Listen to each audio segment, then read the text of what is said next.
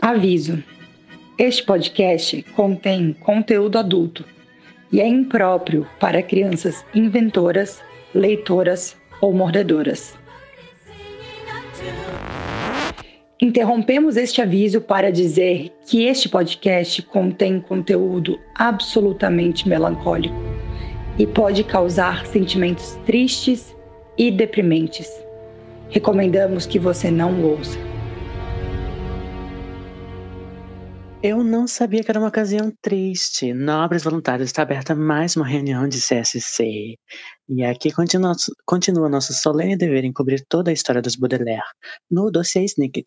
E estamos aqui para caminhar subterraneamente em corredores que conectam no livro Elevador Erstates. E eu sou Gabriel Gigi Genevieve Squalor, o sexto maior influência podcast da Podosfera. E mesmo eu sendo inacreditavelmente famoso, vocês podem me chamar de Gabes e eu aprendo o nome de vocês depois. É sobre isso. Eu fiquei oito episódios para botar essa frase. Você criou o um podcast para poder falar a frase. Foi, para botar essa frase é só pra isso. e estamos aqui também com Tassi de Favre. Ai, primeiro de tudo, obrigada, Gabs, por ter acertado o nome de primeira. Ai, tudo pra mim. É isso, né? Pra quem fala Gabriel Gigi, Genevieve Squello, não acertar Tassi de Favre, o negócio é complicado. É verdade. Oi, pessoal. Eu queria dizer que uma das coisas mais lindas de Desventuras em Série é ler a palavra idiosincrasia, que é uma das minhas palavras favoritas da língua portuguesa. Isso talvez por eu ser uma pessoa de hábitos muito peculiares, assim, tal qual os Baudelaire. Estamos aqui também com Julia Drummond. Oi, gente. Eu não sei vocês, mas eu sempre achei que restaurante Salmonella deveria ser um restaurante de frango, não de peixe. é verdade. Ou de ovos, né? Podia ser vegetariano. É verdade. Imagina, hoje eu vou lá comer uns ovos pochê no restaurante Salmonella. Estamos aqui também com Peulause. Oi, gente. Depois que a Ismé fugiu, as escadas ficaram out e eu tô há 10 dias preso na andar de cima da minha casa porque eu não tenho elevador. Tadinho, alguém joga uma corda, Peu. Mas a questão é, as cordas estão em? Se elas forem feitas de gravatas e fios elétricos, talvez. Sim, pode ser.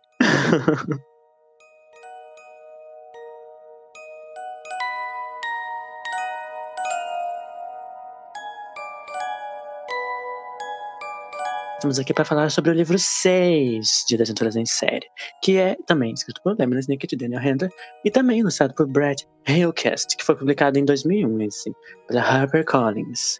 E Tassi de Favre, qual é a sinopse para nossa carta leitor? Caro leitor, se você acabou de pegar este livro, não é tarde demais para colocá-lo de volta na mesa. Como os livros anteriores de Desventuras em Série, não há nada a ser encontrado nessas páginas, exceto miséria, desespero e desconforto. E você ainda tem tempo para escolher outra coisa para ler. Nos capítulos dessa história, Violet Klaus e Sunny Baudelaire encontram uma escada de cores vivas, um arenque vermelho alguns amigos em situação terrível, três iniciais misteriosas, um mentiroso com um esquema maligno, uma passagem secreta e refrigerante de salsa. Jurei escrever esses contos dos órfãos Baudelaire para que o público em geral saiba cada coisa terrível que aconteceu com eles. Mas se você decidir ler outra coisa, você se salvará de um monte de horror e angústia. Respeitosamente, Lemon Snicket. Olha aí. E nossa dedicatória dessa vez é para Beatriz. Quando nos conhecemos, minha vida começou. Logo depois, a sua acabou. É isso. Eu adoro essa dedicatória. Ela é muito direta ao ponto. Então, né, começamos agora sobre o livro sexto, que começamos logo, logo, né, com uma etimologia, né, porque o livro tem um nome peculiar, né, um pouco uma palavra diferente, que é Elevador Ersatz, mas o que é Ersatz, né? De onde veio? Ersatz é uma palavra de origem alemã que aqui significa algo como artificial, substituir, substituição. No sentido de substituir coisas, né? Até o próprio Klaus fala um pouco disso nesta palavra. Você já tinha ouvido falar dessa palavra antes de Desventuras em Série? Eu não tinha ouvido, tanto não tinha ouvido falar. É quando eu li, eu li faz bastante tempo, né? Então eu já conhecia essa palavra desde quando eu li os livros lá. Para quem é ouvinte assíduo desse podcast, já sabe que eu li os livros faz muito tempo. Então, foi lá naquela minha jovem adolescência gótica que eu já conhecia a palavra. Mas eu não sabia se era uma palavra da onde que vinha. Não sabia que era alemã. Eu até achava, na verdade, que poderia ser uma tradução para o português de alguma forma. Mas aí o Gabriel, nosso host maravilhoso, já deu a letra e falou que não, não é. A gente traz etimologia. Aqui tem etimologia sim. sim. eu não sou culto, inteligente que nem vocês, então eu só não conhecia a palavra mesmo. E a ambientação desse livro, né? Cada livro se passa num lugar muito peculiar, e o lugar peculiar dessa vez é um lugar muito in, que é a Avenida Sombria 667, que fica na penthouse, que é a cobertura, né? E para chegar lá tem 48 andares ou 84 andares. Ninguém sabe direito ainda um pouco. e tem muitos e muitos quartos. E também uma curiosidade já para começar é que 667 tem uma brincadeirinha, uma ideia de ser o vizinho da besta, né? Porque 66 é o número da besta, né? E também se deve ao 6, e a ESME é a sexta consultora financeira, né? Tem tudo muito 6 aí. O que vocês acharam desse, dessa avenida, desse apartamento muito luxuoso como cenário para nossa história? Eu não tinha percebido a quantidade de seis que tem no livro, agora que você trouxe, Gabs. E até já dando um spoiler mais pra frente, né? Porque não se sabe se são, são 48 ou 84 andares. Em algum momento do livro, os andares são contados, a gente vai chegar nessa parte aqui nesse episódio, e na verdade são 66, então também mais dois meias. Estou impactadíssima. Isso só prova o que a gente falou lá no primeiro episódio sobre o Lemony ser. É, querer levar a gente para o demônio e a gente ficar feliz com isso. Sim, exatamente, ele é a prova. Mais uma coisa que eu queria falar, eu gosto muito do começo do livro, quando o Lemony está descrevendo a ambientação mesmo, né? Ele fala da Avenida Sombria, Dark Avenue. Não é porque as pessoas só, só andam de noite, alguma coisa assim. Não é que nem a rua George Washington, que é porque o George Washington viveu lá, ou a Sexta Avenida, que as pessoas só saem às sextas-feiras. Eu acho genial, genial. Sim. Eu achei que era uma avenida de góticos. Todo mundo para entrar na avenida tem que andar com sombra nos olhos. Por que, que eu não vivi lá na minha adolescência? Sempre soube. É verdade. Inclusive, eles não sabem, né, a, a, direito como chegar e não tem marcação nos andares. Então, eles não sabem quantos andares tem. Você tem que subir. Mas, eles pensam assim: ah, é o último andar, né? A cobertura é o último andar, é só ir até parar, né? Mas eu tenho um apontamento muito interessante para apontar, é que eu agora moro no último andar do, do meu prédio. E esses dias, eu, eu, simplesmente tenho que parar de subir as escadas, né, que eu chego no, no meu andar. Esses dias eu errei a cara, o apartamento. Eu tava no andar de baixo, tentei abrir a porta. Eu não acredito. Pode não ser fácil. Sim, pode não ser tão fácil quanto parece. Eu já fiz isso num hotel e foi, tipo, traumático. Eu abrindo a porta, a porta tava aberta, e as pessoas me olhando, tipo, o que você tá fazendo aqui? Sabe? Tipo, eu já também perdi o quarto que eu tava, mas por sorte a, a porta que eu tentei abrir tava trancada, então acho que ninguém se deu conta. Uhum. Gente, como é que você perde o. Não, assim, eu tô, eu tô impactada. Porque sendo o último andar, se bem que com 66 andares, se você vai subindo, subindo, subindo, você pode até ficar tão tonto que você tenta continuar subindo, ou enfim. Mas quantos andares tem seu prédio, Gabriel? Eu tenho quatro. É pronto. é pra acabar mesmo. É sobre isso, me perdi, mas eu me achei depois. Ainda bem que não tinha ninguém na casa, né? Que não acharam estranho alguém tentando bater a porta e abrir. Eu vi que a chave não tava entrando e pensei, ué, o que tá acontecendo? ah, tem mais uma coisa que eu gosto desse começo. Onde? Que o, o Lemony traz a diferença de nervoso e ansioso eles adaptam isso muito bem na série de TV, assim. Que a diferença de nervoso é que nervoso você está preocupado com alguma coisa. E ansioso, você está realmente atormentado por um suspense perturbador. E eu acho que foi a primeira vez que eu. Não é o contrário, porque ele fala que. Ele dá o exemplo no livro de quando você está ansioso, você está preocupado de que alguém não vai gostar de uma comida.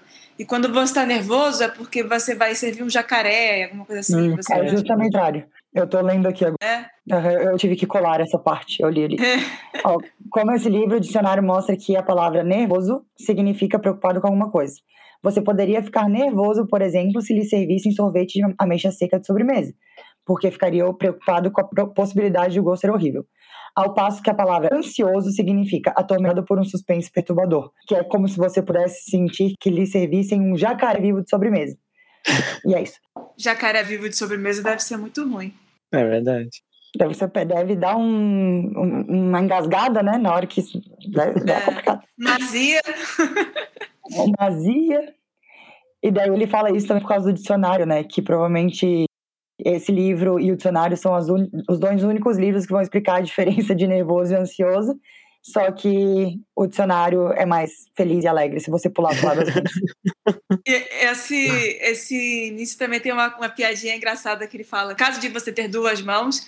Aí depois ele fala: no caso de você ter duas mãos ou mais. Eu acho engraçadinha essa piada. é muito bom também. É, eu tenho uma questão também sobre esse começo, que eu achava que depois dos Baudelaire correr a noite toda por vários dias, subir 48, 84 andares seria tranquilo. E aí eu achei que no final das contas, pelo menos, eles poderiam virar campeões de maratona.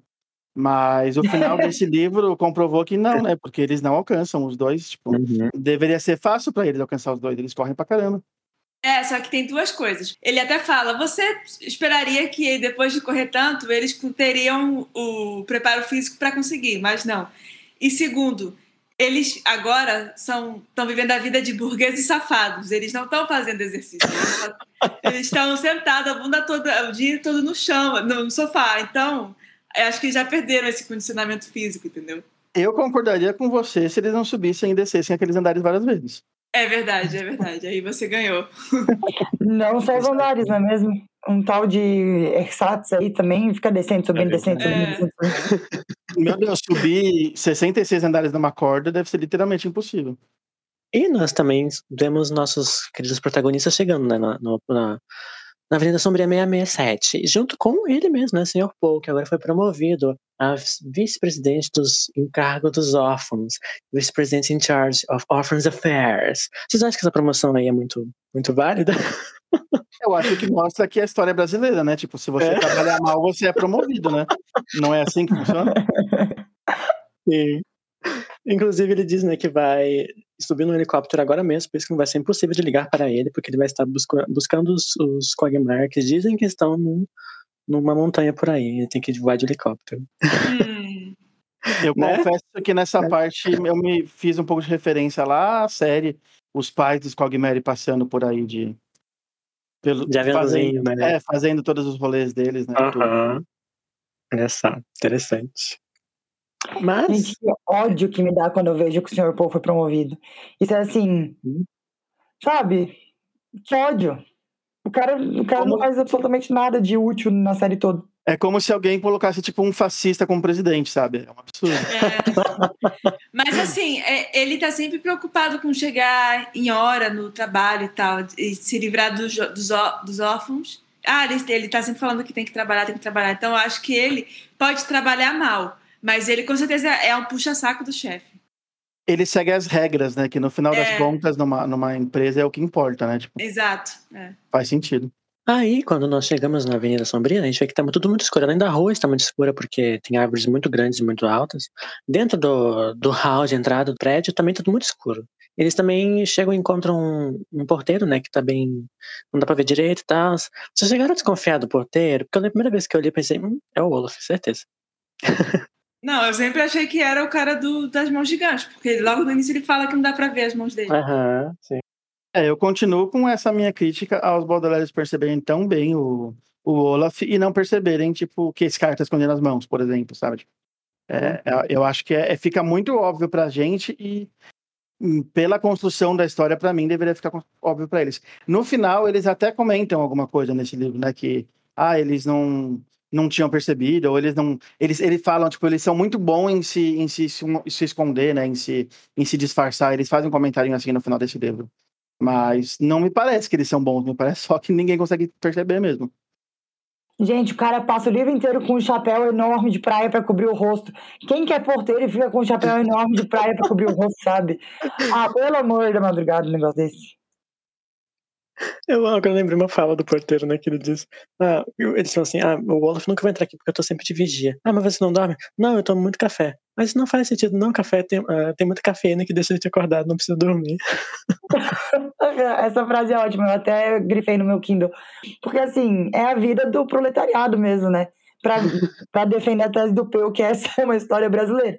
Aí, eles sabem que tem que subir as escadas, né? Porque o elevador está out, mas ele não tá out of order, não está fora de serviço. Ele está out porque está out, né? Não está no, no conceito de in out, que já vamos falar mais pra frente. Mas é interessante notar que eles, quando eles, eles caminham, eles vão andando no, nos, nos andares todos. Até o Sr. Paul faz uma piadinha, diz que daqui é só ladeira acima, né?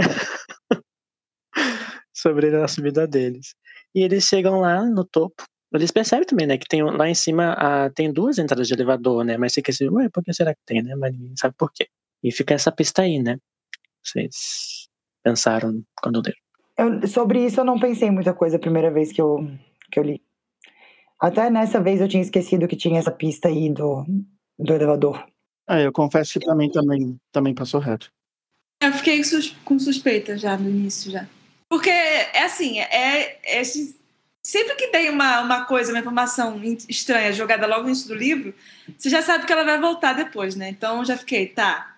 Aí eu Sim. lembro inclusive, que quando eles estavam procurando o Conde Olaf, eu falo, pelo amor de Deus, eles estão lá, ele tá naquela, naquela porta lá que tá sobrando. Mas, enfim, achei bem óbvio. Aí, quando nós chegamos na nossa cobertura, a primeira pessoa que conhecemos é ele mesmo, Jeremy Squellor. E ele diz, né, que ele tem um, conhecia também a, a família dos Bordelais, ele fala que conheceu a mãe da, deles, que eles eram amigos. E também a questão do, do parentesco no testamento já foi para muito longe, né, foi pra casa do caralho, porque amigos agora é suficiente para o senhor Paul mandar eles pra, pra casa da pessoa.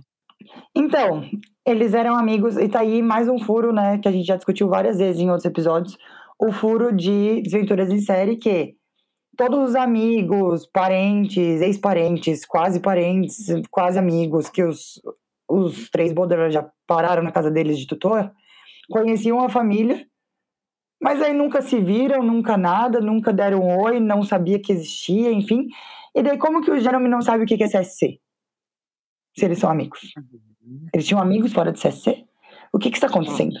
O que, que é isso? Podemos falar mais sobre na parte com spoilers.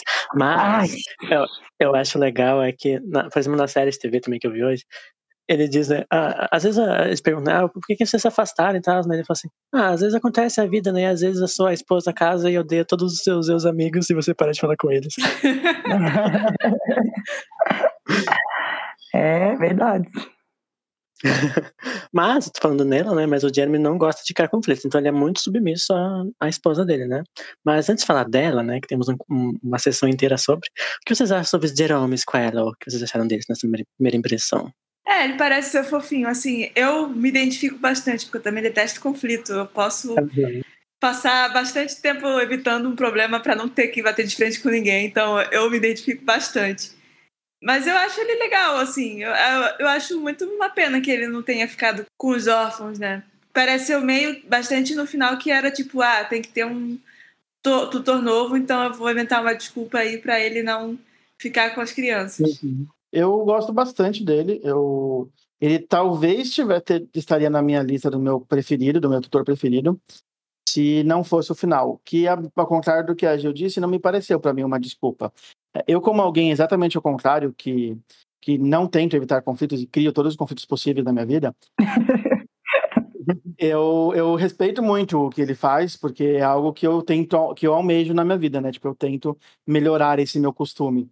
E eu acho muito bom uma pessoa se esforçar em fazer isso. O problema é que ele ele passa do limite para mim, tipo, então quando a história acaba e ele diz, tipo, eu quero evitar conflitos ao ponto de abandonar vocês, para mim é muito coerente, na verdade, e isso me incomoda num ponto que eu nem coloco ele na minha lista dos meus melhores tutores, sendo que ele poderia ter sido o primeiro se não fosse isso. Peu, vamos aprender aí um com o outro, porque também você fugir do conflito é muito ruim, porque você começa a se fuder por causa disso. é, então, o segredo é achar o meio termo, né? Só que é difícil. Ah, eu odeio. Ah, já a minha opinião é que ele é péssimo. Assim, ele tenta ser gentil com as pessoas, mas isso é o mínimo. Se bem que no mundo de desventuras em série a gente sabe que ser gentil já é algo extraordinário.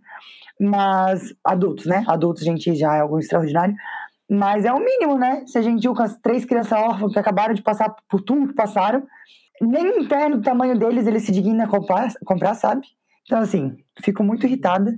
Não gosto. Ah, eu, eu gosto do Jeremy. Eu, achei, eu quero ter vontade de guardar ele num potinho, porque eu também, como Jill, eu também me identifico. Eu sinto que ele é muito trouxa na vida, eu também me identifico. Mas, eu gosto de Jeremy. Né? Eu, sinto, eu sei que tipo, ele devia ser um pouco mais ativo nas coisas que ele faz, mas ele tá tentando, gente. Aquela. Gabs, ele leva Jeremy para assunto de terapia, assim. É que nem eu.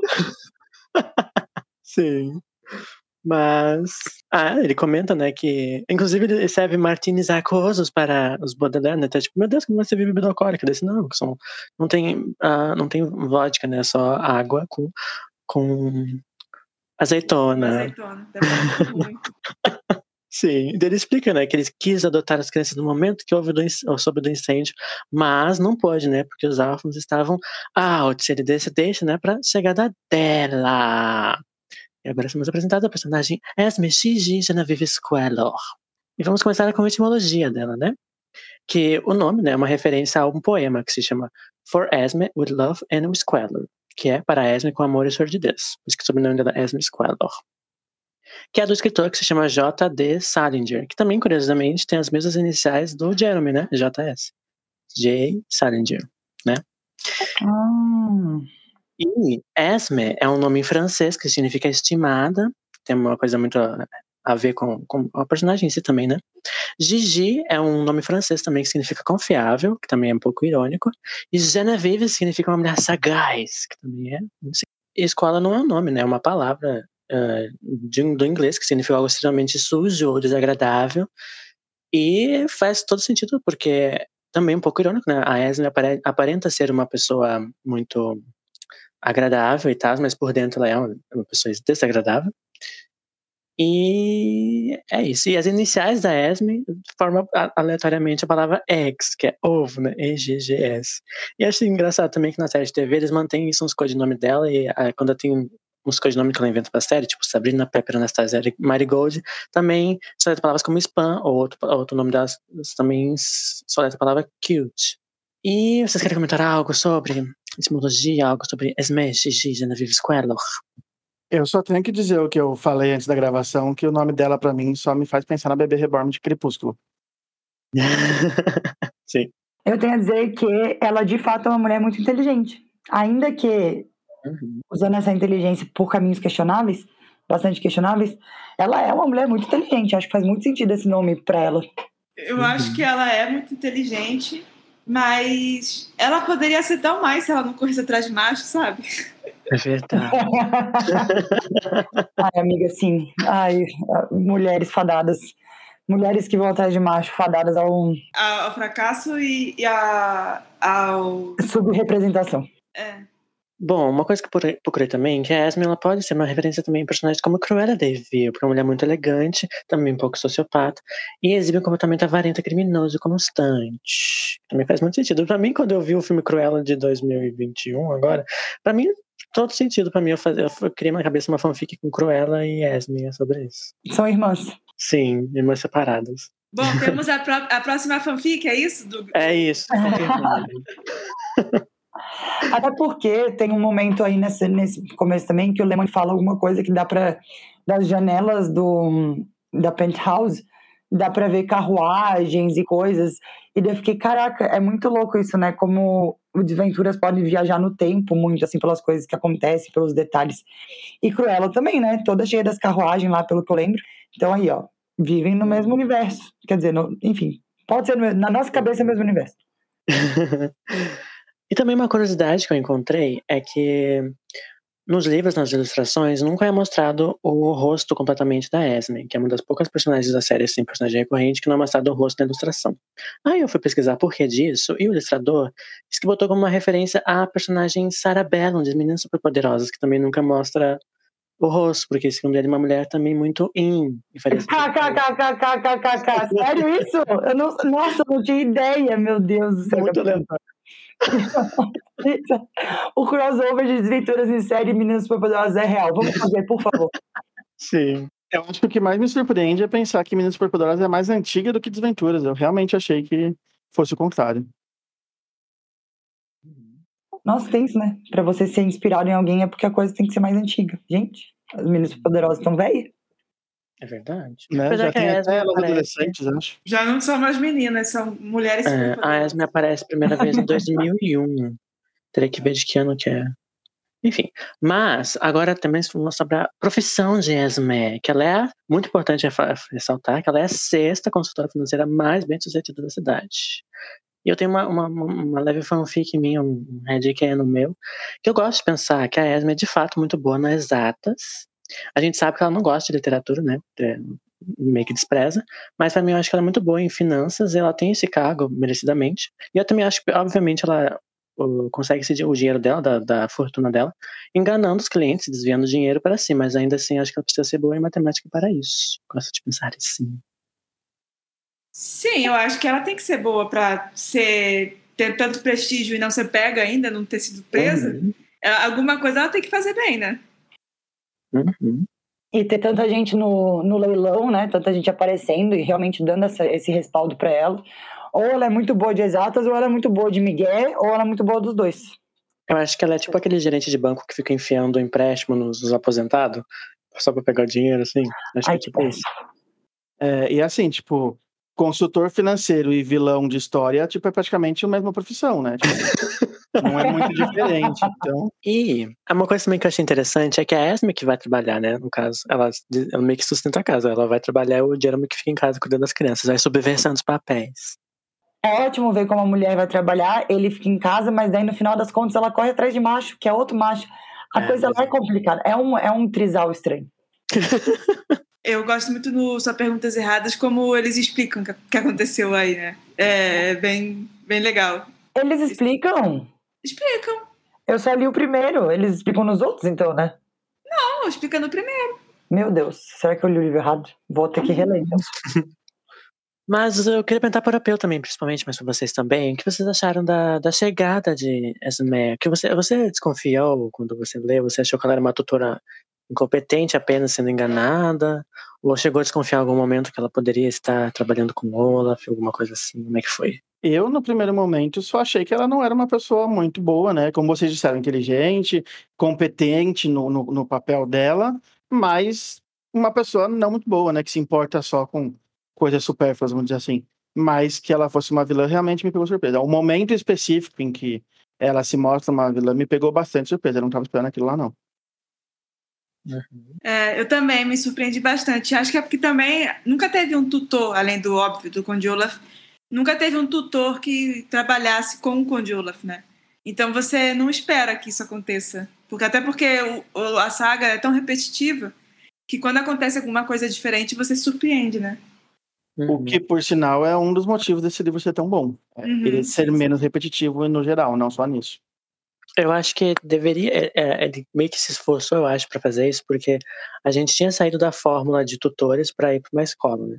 Agora ele voltamos para a ideia de tutores, então teria que ter alguma coisa para não ser mais uma vez como era no. Tinha sido exaustão já, né? A ideia de tutores e tal. E também, assim, né? É que a gente descobre que ela não é uma tutora, ela é uma vilã, assim que ela taca os meninos num poço. Então não é como se ela falasse assim, ô pessoal, eu tô aqui, eu sou parceira, eu sou parça do grande ator Conde Olaf. Não, ela taca as crianças no poço, sabe? Não tem como não se surpreender. Não é muito sutil, né? O fator surpresa tá bem claro ali. Uhum. Inclusive, falando nesse fator surpresa, eu lembro, acho muito engraçado que ele tem uma, nos capítulos que, o- que o Lemony começa dizendo assim: Ah, existem vários elementos na tabela periódica, mas um que não está é o elemento da surpresa. Sim. Muito bom. aham. E, e relendo, eu percebi que tem quando o Gunter ele ele desce, mas não desce, né? Porque ela fala que ele desceu e, e o porteiro fala que não. E aí o Klaus pergunta para ela: será que ele desceu de elevador? E aí ela fica meio tipo como que embasbacada assim. Eu acho que por um momento ela pensou: caraca, eles descobriram. Aí depois Uhum. ela falou: não, claro que não, o elevador está out.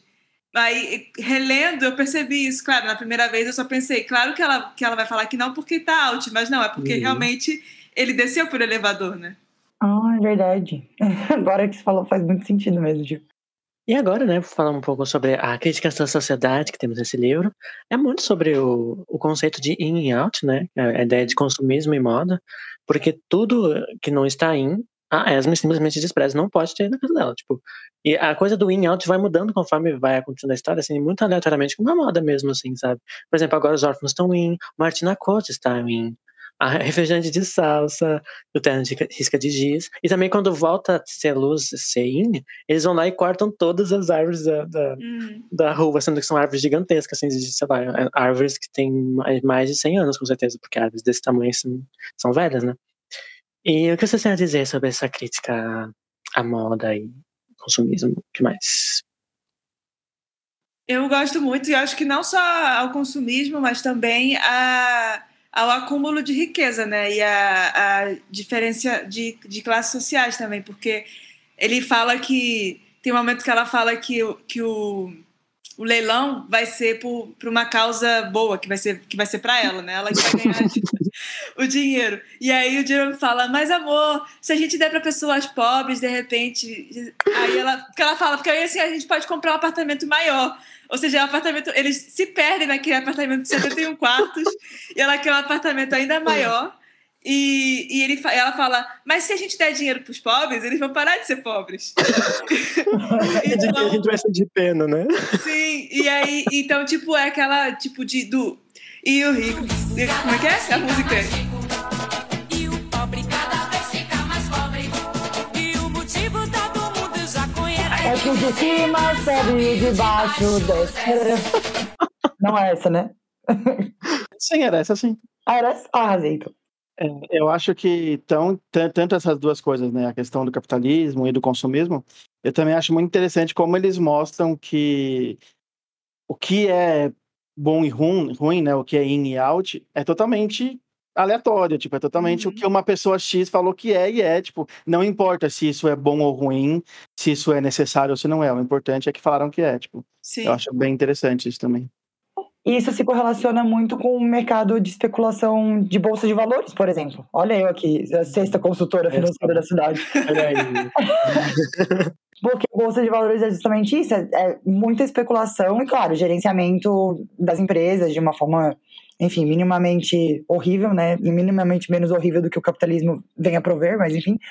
Mas a especulação dentro da bolsa, especulação de como que são as fofocaiadas que acontecem das empresas e como que isso afeta no valor de uma ação de uma bolsa, de uma ação de uma empresa.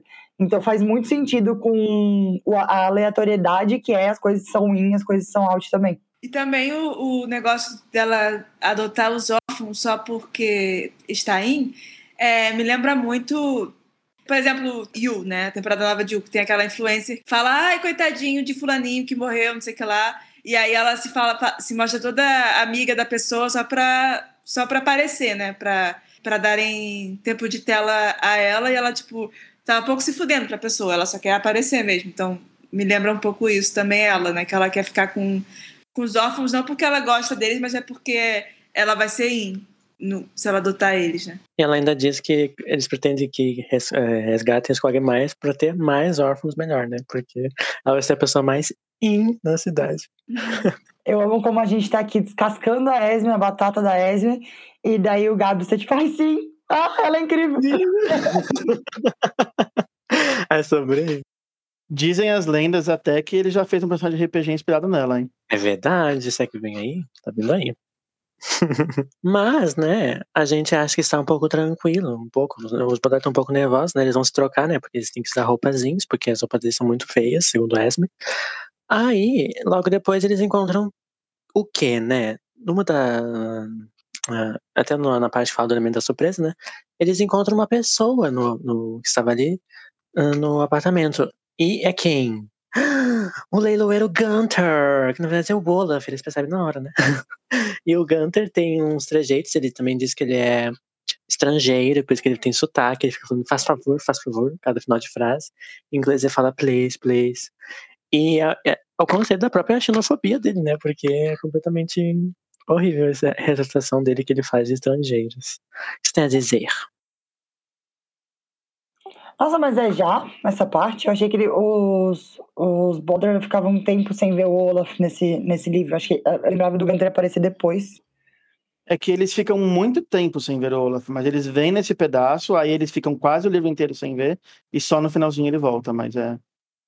É, acho te- é mas teve uns dias que eles que, a, que o que ele até fala que a, foi uma eu não, sei, eu não lembro como é que é em português ele fala que é um mixed bag né que é tipo que é, Ah, tem verdade. altos e baixos né que por exemplo a Violet vai no museu lá que ela gosta mas aí depois ela tinha que voltar e ver que não eles ela não podia ter caixa de ferramentas porque estava out e o Klaus também Uhum. é, teve essas coisas assim Eles passam uns bons momentos com o Jerome também, né? é sim é Exatamente. É que daí cada um deles é, eles iam ganhar presentes, né? Para que eram para cada um deles e a biblioteca da, da casa com 72 quartos, na verdade só tem livros de coisas que são in, são out, não tem nenhum livro útil para o Klaus ler e ser feliz. E a Sunny só tinha brinquedos fofos que ela não podia morder. Então, tudo errado. E daí quando a Esme traz o presente para eles, ela traz o quê? Ternos de isca de giz. grandes ainda por cima Uhum. porque são in. Gente, a gente podia fazer uma montagem, olha eu, é, de nós, pessoas que estamos gravando esse podcast, mais Felipe, mais André, editor, todos nós vestidos de risca de giz. Olha só. E olha aí, muito ruim. Assim, eu tenho que dizer que a risca de giz é a única coisa que eu acho realmente in desse livro. Mas, como bom brasileiro que odeia roupa pesada e quente, eu não uso porque não rola. Mas que é bonito, é. E eu acho fofinho que, que eles vão pro quarto, né? É, aí eles ficam tristes porque eles receberam essas roupas, mas a Violet fala: gente, a gente tá numa casa de 71 quartos, cada um com seu quarto, não sei o quê. Não é perfeito, mas a gente, a gente poderia estar muito pior, né? Assim, vamos Uhum. parar de ser mimado e, e, e ser grato pelas coisas que a gente tem. Eu achei legal esse pensamento. Pena que logo, logo quando ela termina de falar isso, vem o Gunter. E, e ainda, se pensar, né, um tempo atrás eles estavam trabalhando literalmente um Aham. trabalho infantil, né, numa serraria. Estão bem, até que bem. E também é comentado também nesse início que a, a Avenida Sombria, né, já fica uma, uma- um gancho para depois, mas é perto do, do, do distrito onde eles moravam, né, da casa deles. Então eles reconhecem as ruas, reconhecem os lugares, ainda mais lá de cima da, da penthouse. E apesar de ser um, um novo, novo meio, né, porque é um meio de pessoas muito mais influentes e mais ricas. Não que eles não fossem ricos, né, mas acho que mais, não sei, socialite, eu acho. É, Eles estavam trabalhando numa serraria, como você muito bem disse. Então, acho que se um dia fui rico, agora eu não lembro. Eu acho que é a vida dos Baudelaire. Sim. Mas eu, eu gosto muito dessa, desse tempo antes do Gunter aparecer, porque tem várias coisas que acontecem, né? Tem essa parte do- dos presentes, aí tem a parte do terno, aí tem, tem toda essa ambientação dos Baudelaire se reacostumando com uma cidade, que fazia muito tempo que eles não olhavam para algo parecido com algo que eles já tinham visto antes, né? Já estavam acostumados dentro da, da socialização deles como crianças, enfim. Então eu acho bem bacana, assim.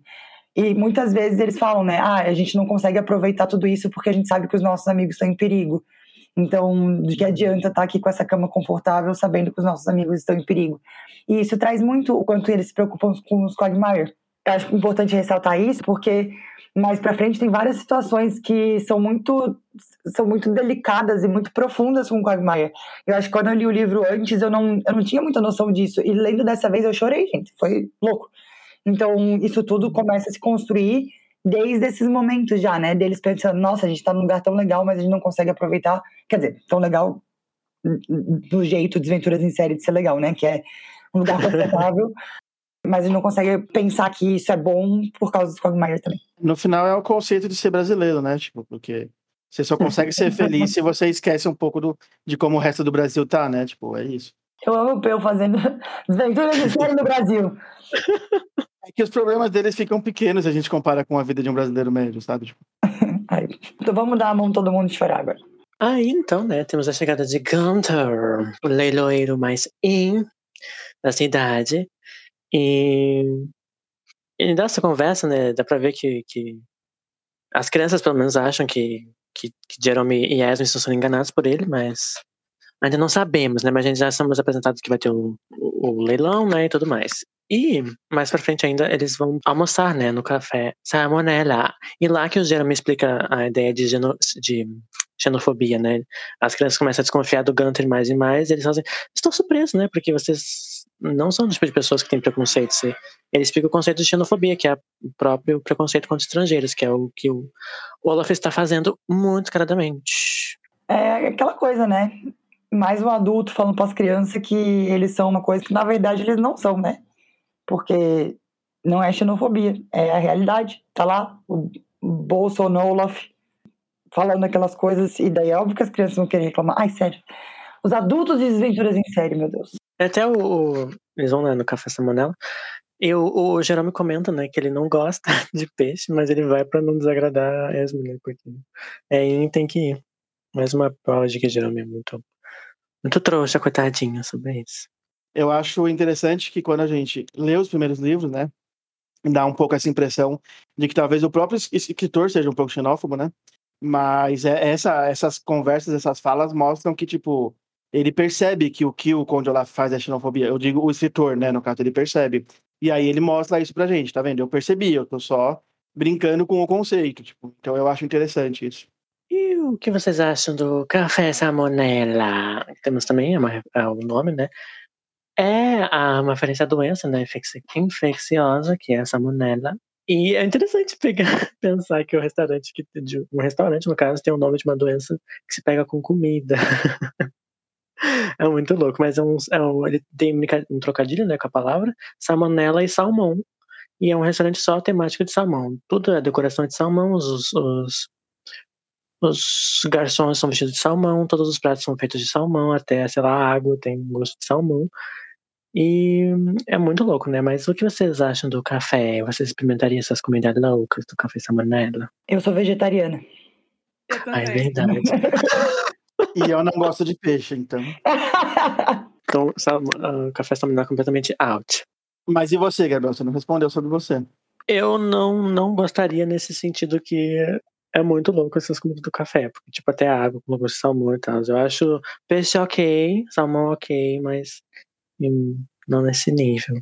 Assim, se fosse épocas passadas, quando eu ainda comia peixe, eu era alucinada por salmão. Sempre foi algo que eu gostei muito. Mas acho que quando chega no momento que você come, você toma água com salmão e você come absolutamente tudo feito de salmão, e é salmão com salmão com salmão com salmão, tem um momento que assim, ou você vira o próprio peixe e sai nadando, ou você enjoa desse. Ainda mais se você não gosta, como é o caso do Jerome. Mas ainda sobre o dos Quagmires, né, o elevador, eu sempre achei muito muito estranho esse plano do Olaf, porque ele comenta no final que ele pretende tirar os, os, os Quagmire lá de, de dentro do, do, do elevador e levar para um lugar longe, né?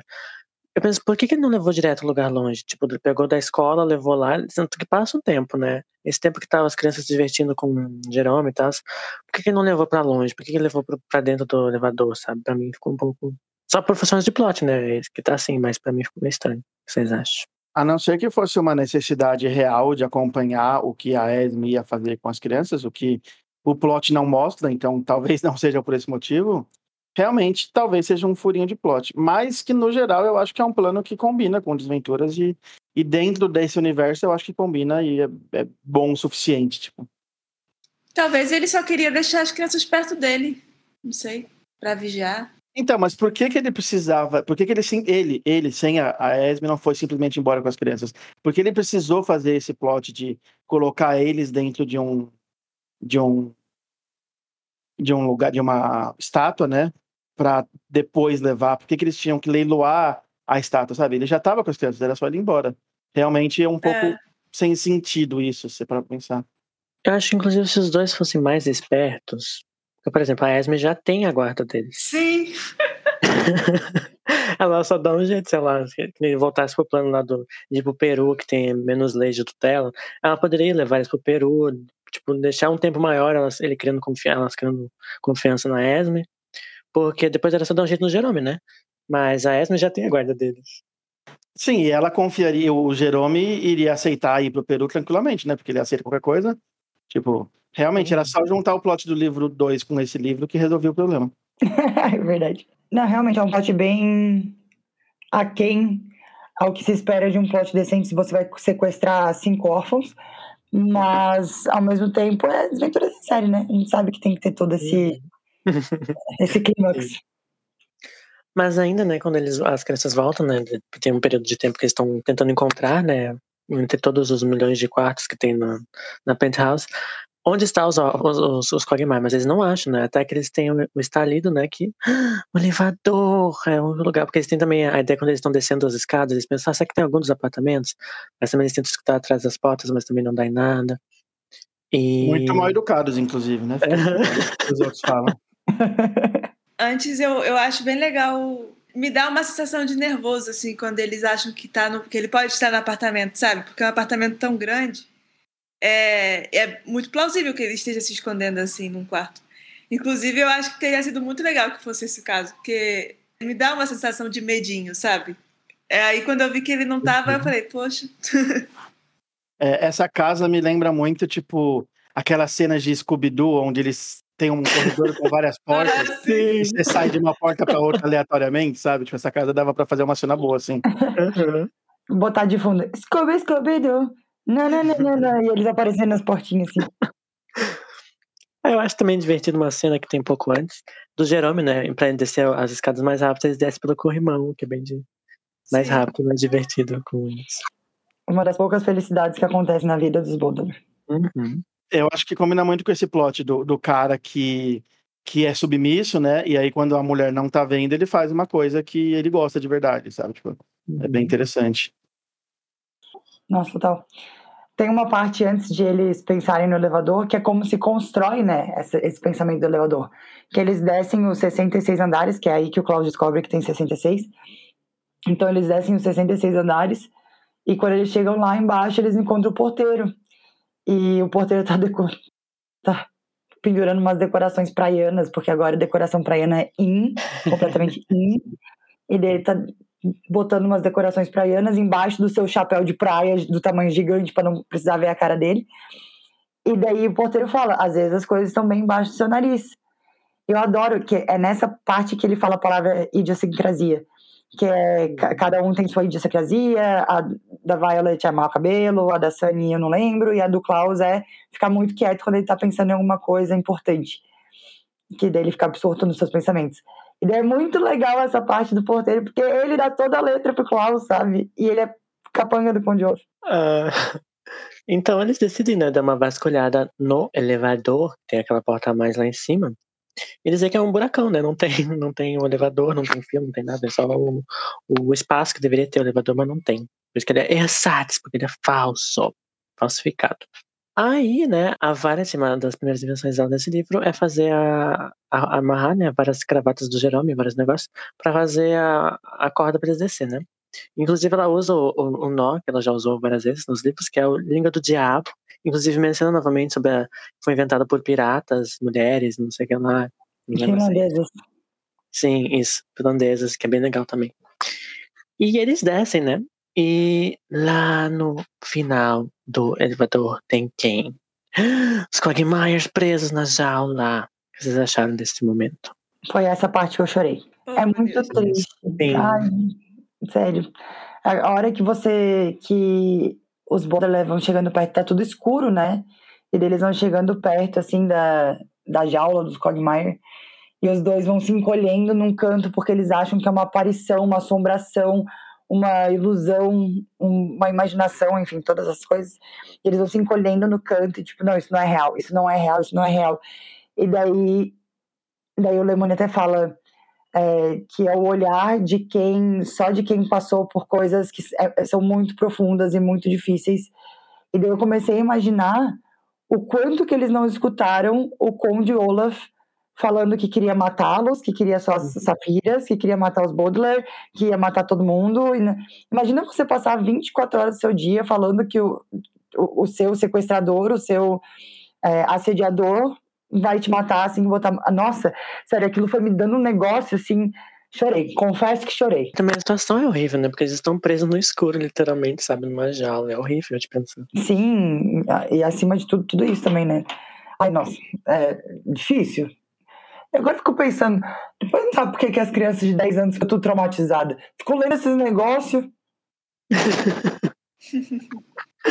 Mas o Leme não avisou, né? Essa é uma coisa que ele faz, é avisar mesmo. E você, P, o que você achou quando você viu os Cogmires lá? É, ah, eu achei bom, achei bom. Não tem uma observação tão complexa sobre isso, mas eu gostei, eu gostei da cena, eu gostei deles poderem conversar mais um pouco. É, o que eu teria um comentário a fazer seria um pouquinho mais pra frente, vamos continuar, daí eu faço meu comentário, que tá dentro desse momento, mas é um pouquinho mais pra frente. Mas eu gosto, eu, eu gosto do plot, de qualquer forma eu gosto. Uma coisa que me irrita é que eles, sempre quando tem momento de conversar, eles não conversam tudo que tem pra falar, sabe? Tipo, não vai dar tempo depois, não precisamos contar o que é SC, CSC que a gente descobriu, vamos deixar pra depois. e depois nunca chega. E daí nessa parte, a Violet até põe a mão assim na boca do Duncan. É, a Violet põe a mão na, na boca do Duncan e fala, não agora, com o dedinho assim. Eu fiquei muito imaginando cena de filme romântico. Eu saí do É, choro pro né? filme romântico. Foi uma coisa complicada. Sim, é isso. Aí eles voltam, né, sabe, a, acorda de novo. E a Violet tem uma, uma invenção que eu acho, meu Deus, essa menina. Nem ela acreditou que ia dar certo isso, porque ela. é uma das primeiras, acho que das, acho que a, a invenção do próximo livro é ainda mais absurda, mas, né, chegaremos lá. Mas essa, ela abre o fogão lá, né, e bota os, os coisinhas de ferro pra esquentar no fogão. A ideia dela é que para ele ficasse muito quente, ela desceria toda a, corda de novo para derreter as barras do negócio. Só que, tipo, claramente, né? Não, tem como, não tem como esquentar É. nessa temperatura e não tem como manter quente até levar lá embaixo, Sim. ainda mais no fogão. Fora que eles iam se queimar todos descendo com o negócio na mão, né? Uhum. Mas o meu ponto é justamente nessa parte que depois que eles voltam, é, eles falam que o Jerome saiu de casa. Só que eles tinham amarrado a corda na maçaneta da porta do apartamento. Como que o Jerome saiu de casa? Olha só, é verdade. A porta estaria presa e com o peso deles na corda, eles simplesmente não conseguiriam abrir. E se abrisse, e co- com eles fora da corda, ele tiraria a corda, porque ele perceberia uma corda lá e mexeria nisso, né? É verdade. Ó o Peu achando furo de roteiro. Eu acho que é um furo mesmo, porque ele precisava que o, o Jeremy não estivesse, ele esqueceu desse fato. E neste, nesse inteirinho também, eu acredito que seja, ou é depois, não sei, mas acho que pode ser melhor agora. O Klaus também vai atrás, porque eu acho que eles, meio que já descobrem o plot de ah, que o, o Olaf pretende tirar eles do dentro de um, um item do, do leilão. E ele lê o, o leilão inteiro para ver qual deve ser a peça que deve ser a chave, até que ele encontra o item 49, que é apenas descrito como CSC, é uma caixa grande que tem a sigla CSC. E é isto. Aí, neste. Acho que é nesse inteirinho, né? Mesmo eu não lembro agora, acho que não- Uhum. talvez esteja confundindo, mas a, a Esme chega, né? E eles contam pra ela. É plano. muito, é muito vai e vem, sobe e desce, né? É, então, a primeira é. Eles descem, daí eles encontram os Quagmire. Daí eles sobem, aí fazem o negócio do fogo lá do, do palito, dos, acende, ace- palito, dos acendedor. Daí eles descem com os acendedor, daí vem que os Quagmire não estão lá.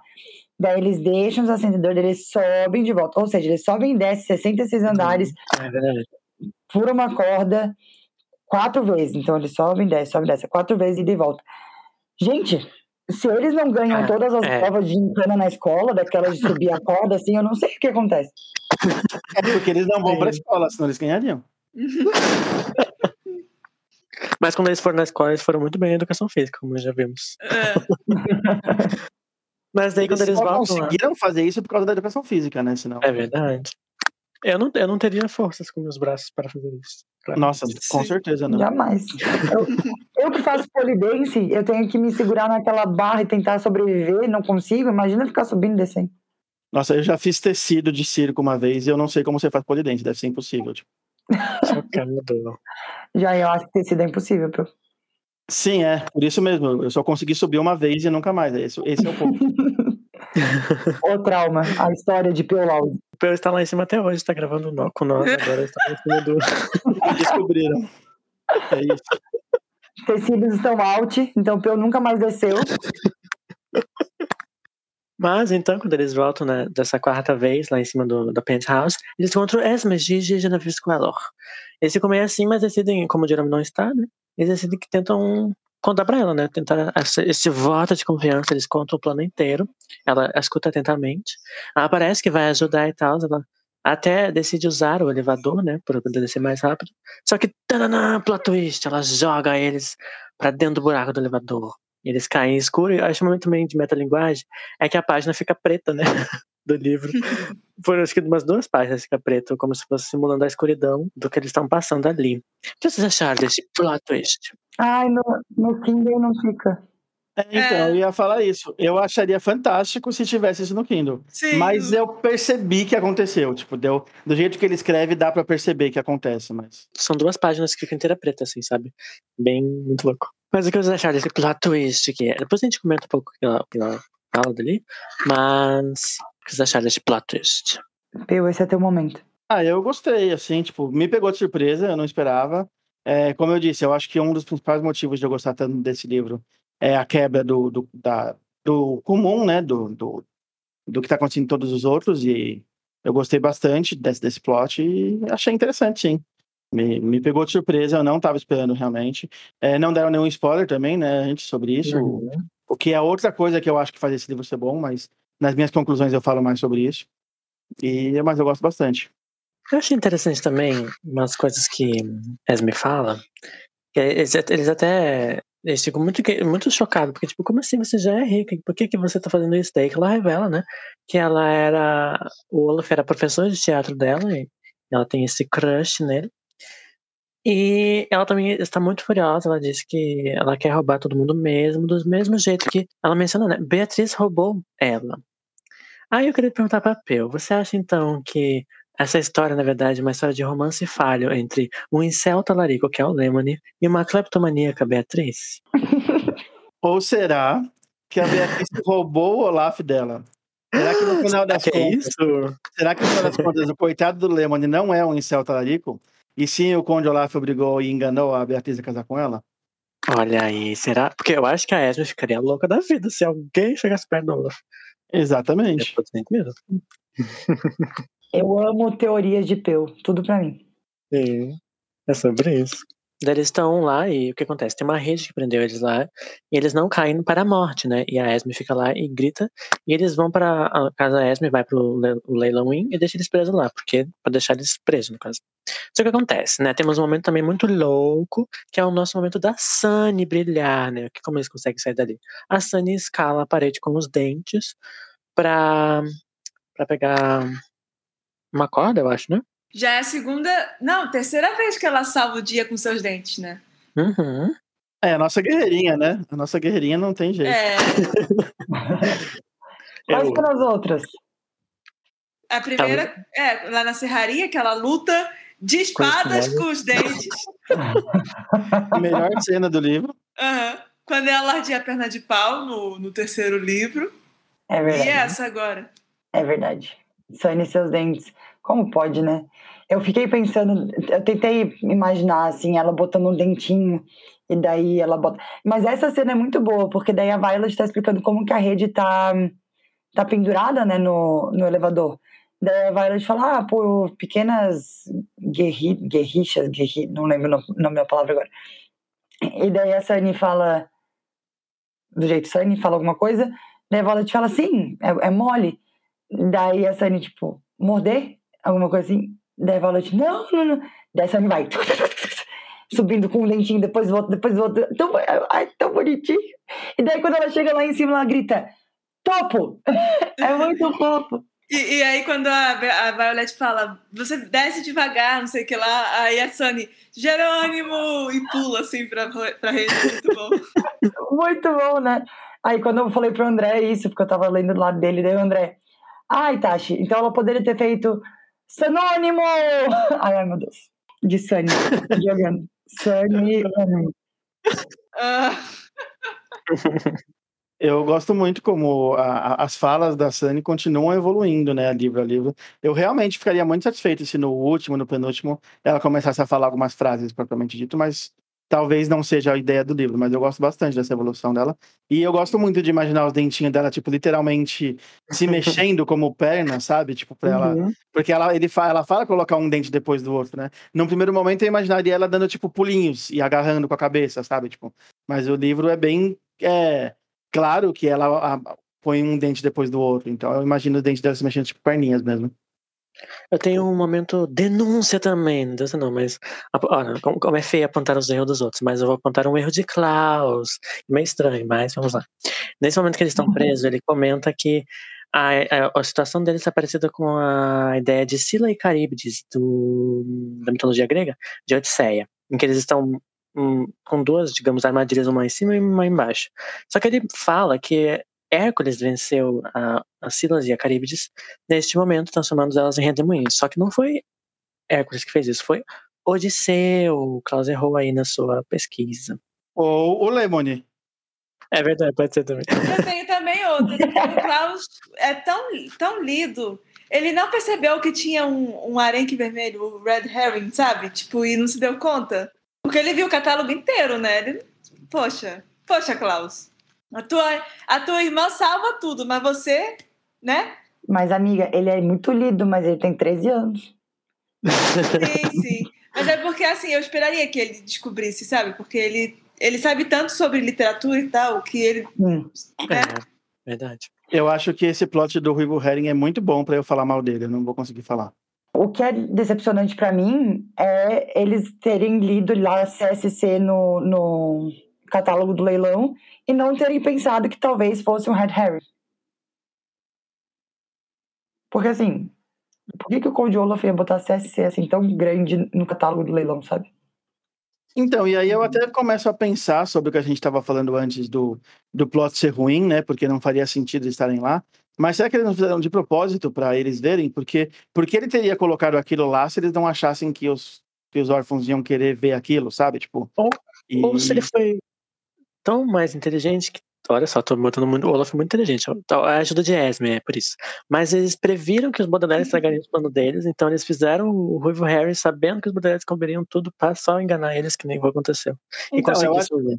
É justamente esse meu ponto. Eles fizeram de propósito, mas por que eles fizeram de propósito? Por que eles simplesmente não fugiram antes, como a gente já tinha falado antes, sabe? Tipo, Será que é pra prender eles na rede e depois buscar eles?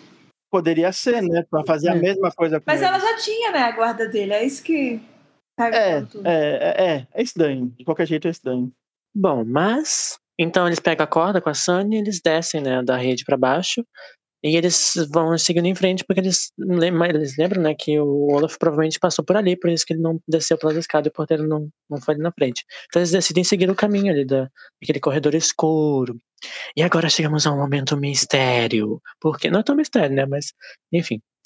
Ah, o túnel liga a Casa dos Baudelaire embaixo, né? Tem uma- a Avenida Sombria tem uma ligação com o túnel embaixo até a casa dos Baudelaire. E quando eles encontram uma trapdoor ali, eles botam, empurram pra cima e eles saem na mansão que, eles, que era a casa deles, né? Igual ao filme perfeito lá, eles voltam na casa no final, olha aí, ó, referências do filme perfeito. E o carteiro, inclusive, acha que eles são fantasmas, né? Mas Ai, sim. Ele fica com medo. bichinho. O bichinho. E no, no filme tinha um carteiro, não tinha? Na cena que eles estão na mansão? tinha também, Sim. tinha também. Deixa, deixa a carta a com a lupa. Uhum. Eu achei uma coisa um pouco estranha. Eu, eu gostei de- desse, desse plot. Eu tenho, eu tenho meu, minha, meu comentário na minha teoria sobre isso. Depois eu falo melhor. Mas o que eu fiquei um pouco. é, eu achei que não foi muito bem explicado é, como eles chegaram da, das cinzas da casa dele até o local onde estava o leilão. Pra mim, tipo, era na frente, era uma coisa na frente da outra. Pra mim, Era perto. ficou meio tipo. Acabou o capítulo, eles estão na casa dele. Começa o outro capítulo, eles estão no leilão. Eles não explicaram muito essa. Porque durante o caminho, né, que ele fala, ah, eles não sabiam o que eles esperavam para eles e tudo mais, ele fala, inclusive, tipo, ah, eles esperavam ter um lugar direto para o leilão. Então eu achei que ele podia ter explicado um pouco melhor o quão perto o leilão era da casa dele, sabe? Tipo, eu achei um pouquinho. Era uma frasezinha, tipo, e eles foram caminhando até o local do leilão. Uma coisa pequena, eu acho que ele teria deixado um pouco melhor, né? É chatice, no Eu- final das contas, mas. Eu gosto que a, a série de TV ela conserta isso. Então espere que você verá uma resposta mais sentido nesse momento. Considerando que ele faz parte do roteiro, né? Então talvez ele tenha percebido a falha. Mas você, você viu como a série de TV na primeira temporada já introduziu os túneis e tal? É o mesmo túnel, só que na série são mais, né? Mais ligações. Sim, sim. sim. Inclusive, no, no túnel tem plaquinhas que diz Quagmire, Uhum. 667, Avenida Sombria também. É, É, o primeiro episódio da série. Montgomery. É verdade. Nossa, sim. isso é genial. Sim, eu acho perfeito. É um dos momentos quando eu falei no, no episódio da série que eu estava gritando quando eu vi. Sim. Mas, ver. É um dos, acho que um dos, dos primeiros, mis- não, dos primeiros não, mas um dos mistérios maiores que vai ficar por, um- por um tempo, né? A ideia de por que, que tem um túnel ligado, né? E segundo, se, indagando nisso, qual é a ligação, por que, que a Avenida Sombria tem uma, uma conexão embaixo com a casa deles, né? Que faz eles querem pensar, hum, o que tá acontecendo, né? É, o meu comentário sobre isso vai ficar pra parte de teorias. Não vou, não vou fazer Tá, agora. não. beleza. Mas então, né, chegamos ao leilão em no Veblen Hall. E você acha que temos uma palavra diferente, não vai ter etimologia? Claro que tem. Vleben Hall é uma referência a a pessoa, no caso, se chama Thorstein Vleben, que é um economista americano, autor de The Theory of Leisure Class, que é uma crítica ao capitalismo, que faz todo sentido com a ideia deste livro, né? E a ideia do leilão também. Só que é num sentido irônico, né? E por isso que se chama Veblen Hall. Muito bacana. Gabs, como é que você sabe tudo isso? Mentira, eu, eu sei. Eu imagino que você deve procurar várias e várias coisas na internet que falam sobre isso. Mas eu acho tão interessante, tão bacana. Ah, eu gosto. É que eu gosto de ficar. Uma das coisas que eu mais gosto de fazer é a pauta do dossiê. Por quê?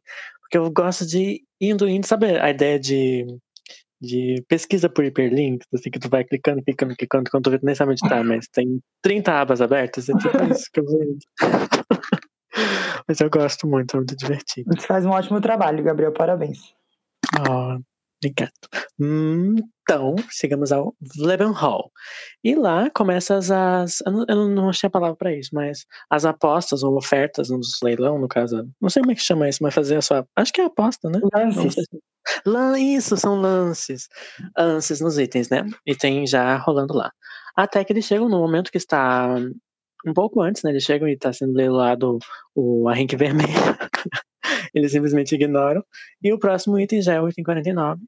E é o item CSC. E o Jeremy está lá, né? Eles pedem pro Jeremy comprar pra eles, mas o Jeremy disse: Ah, não queria deixar vocês mimar, não sei o que lá, mas vou tentar, vou fazer isso. E O item CSC é o item 50. Depois do Arenque Vermelho tem o item 49. E daí o Conde Olaf, o Gunter, é quando percebe que as crianças estão ali, estão ali porque, porque daí um dos capangas do, do Gunter e da Esme compra o Arenque Vermelho. Que é o próprio porteiro, inclusive, né? Isso, é o porteiro, tá certo. É, o porteiro É compra o arenque vermelho e quando o porteiro tá passando, ele passa na frente dos Baudelaire e daí o Jerome fala: Ah, vem conhecer aqui o senhor Paul. Por quê? Porque desse mundo que o Jeremy quer apresentar o porteiro pro senhor Paul, não sei. Mas eu quero conhecer o senhor Paul. Daí o, o porteiro fala: Não posso, tô aqui carregando esse negócio. Ele olha os, os, os três, né? Os Baudelaire. Ele grita: Chefe, chefe, as crianças estão aqui, os órfãos estão aqui. Daí, ne- nesse, ne- era este momento que os três deveriam ter sacado tudo. Por que, que o porteiro, que Uhum. antes falou que era um ator, agora fala pro. Ai, sabe? ne- nesse momento eu concordo com a Gil que, e, e com o Peu também, que foi todo mundo bem tapado. E na hora que ele grita isso, né? Que ele grita chefe, os dois, a Esme e o Olaf, olham pra cara dele, tipo. O que de- deixa a gente em dúvida de quem é o chefe do grupo, né? Tipo, será que é o Olaf ou será que é a Esme? Tipo, quem, quem é mais importante? Ou será que a- o, Olaf, o Olaf acha que é o chefe, mas a Esme, a Esme é muito mais foda do que ele e simplesmente, tipo, faz ele achar que é o chefe, sabe? Tipo, a Esme já tem histórico de botar homem submissa a ela. Você quer dizer isso? exatamente. Eu gosto do jeito que o Peu pensa. As conexões que o Peu tá fazendo na cabeça dele. Mas então, né, chegamos ao item 50, que é a caixa CSC, né? Eles estão fazendo lances. Aí o Sr. Paul também está lá, né? Porque sempre, né, no final tem que ter Sr. Paul. Ah, todo mundo fazendo seus lances e do nada a Sunny faz um lance. Eles perguntam o que ela diz. Ela fala, acho que é o lance maior, acho que é mil. É mil, é. É mil, Uhum. né? E daí eles todo mundo ficamos chocados, né? Daí o Sr. Paul, eu lembro que eu ri tanto nessa parte. Porque ele disse assim, nossa, eu não sabia que a Sunny ganhava tão bem quando, quando ela foi secretária. Assim, Ai, muito bom. Sim, maravilhoso. Aí que eles vendem, né? Digamos, eles permitem que ela fique com, com, com a posse, né? Até eles já, já começam a achar estranho, né? Tipo, eles ter deixado ela fe, fez fazer esse lance. O que acontece, né? Chegamos ao conceito de red herring, que é uma, o quê? Uma rink vermelho. Que é uma pista falsa, né? Um termo literário, digamos, para tipos de tropos narrativos. E ele serve como uma pista falsa. É algo que engana, desvia a atenção de algo mais importante. E é literalmente, né, e figurativamente um arranque vermelho, né? É literalmente uma estátua de um peixe vermelho que está com os, os Quagmires dentro. E eles não percebem esse Hoover Herring aí. E o Conde consegue, eh, no caso, o, o, o capanga do Conde leva o, eles embora. E o que acontece, né? A caixa que a Sony comprou tinha claramente, né? Porque a única coisa que pode significar CSC, nós já sabemos, né? É caprichosos suportes para copos. Ou very fancy doilies, eu acho que é em inglês. E não são os, órfãos, não são os órfãos que estão escondidos, né? O que vocês acharam dessa revelação aí, que esses CSC, que na verdade são guardanapinhos? Olha, pra mim, esse é o melhor plot do livro. É, eu acho que é a maior, a melhor brincadeira com palavras, né, que o Lehmann fez até agora. E pra mim, tipo, é facilmente a, a melhor coisa que teve até agora na, na história, em todas as histórias. E eu não teria gostado e não teria achado tão fantástico se não fosse Estação 21 me explicando o que é, é Red Herring. Então fica aí a, fica aí a informação.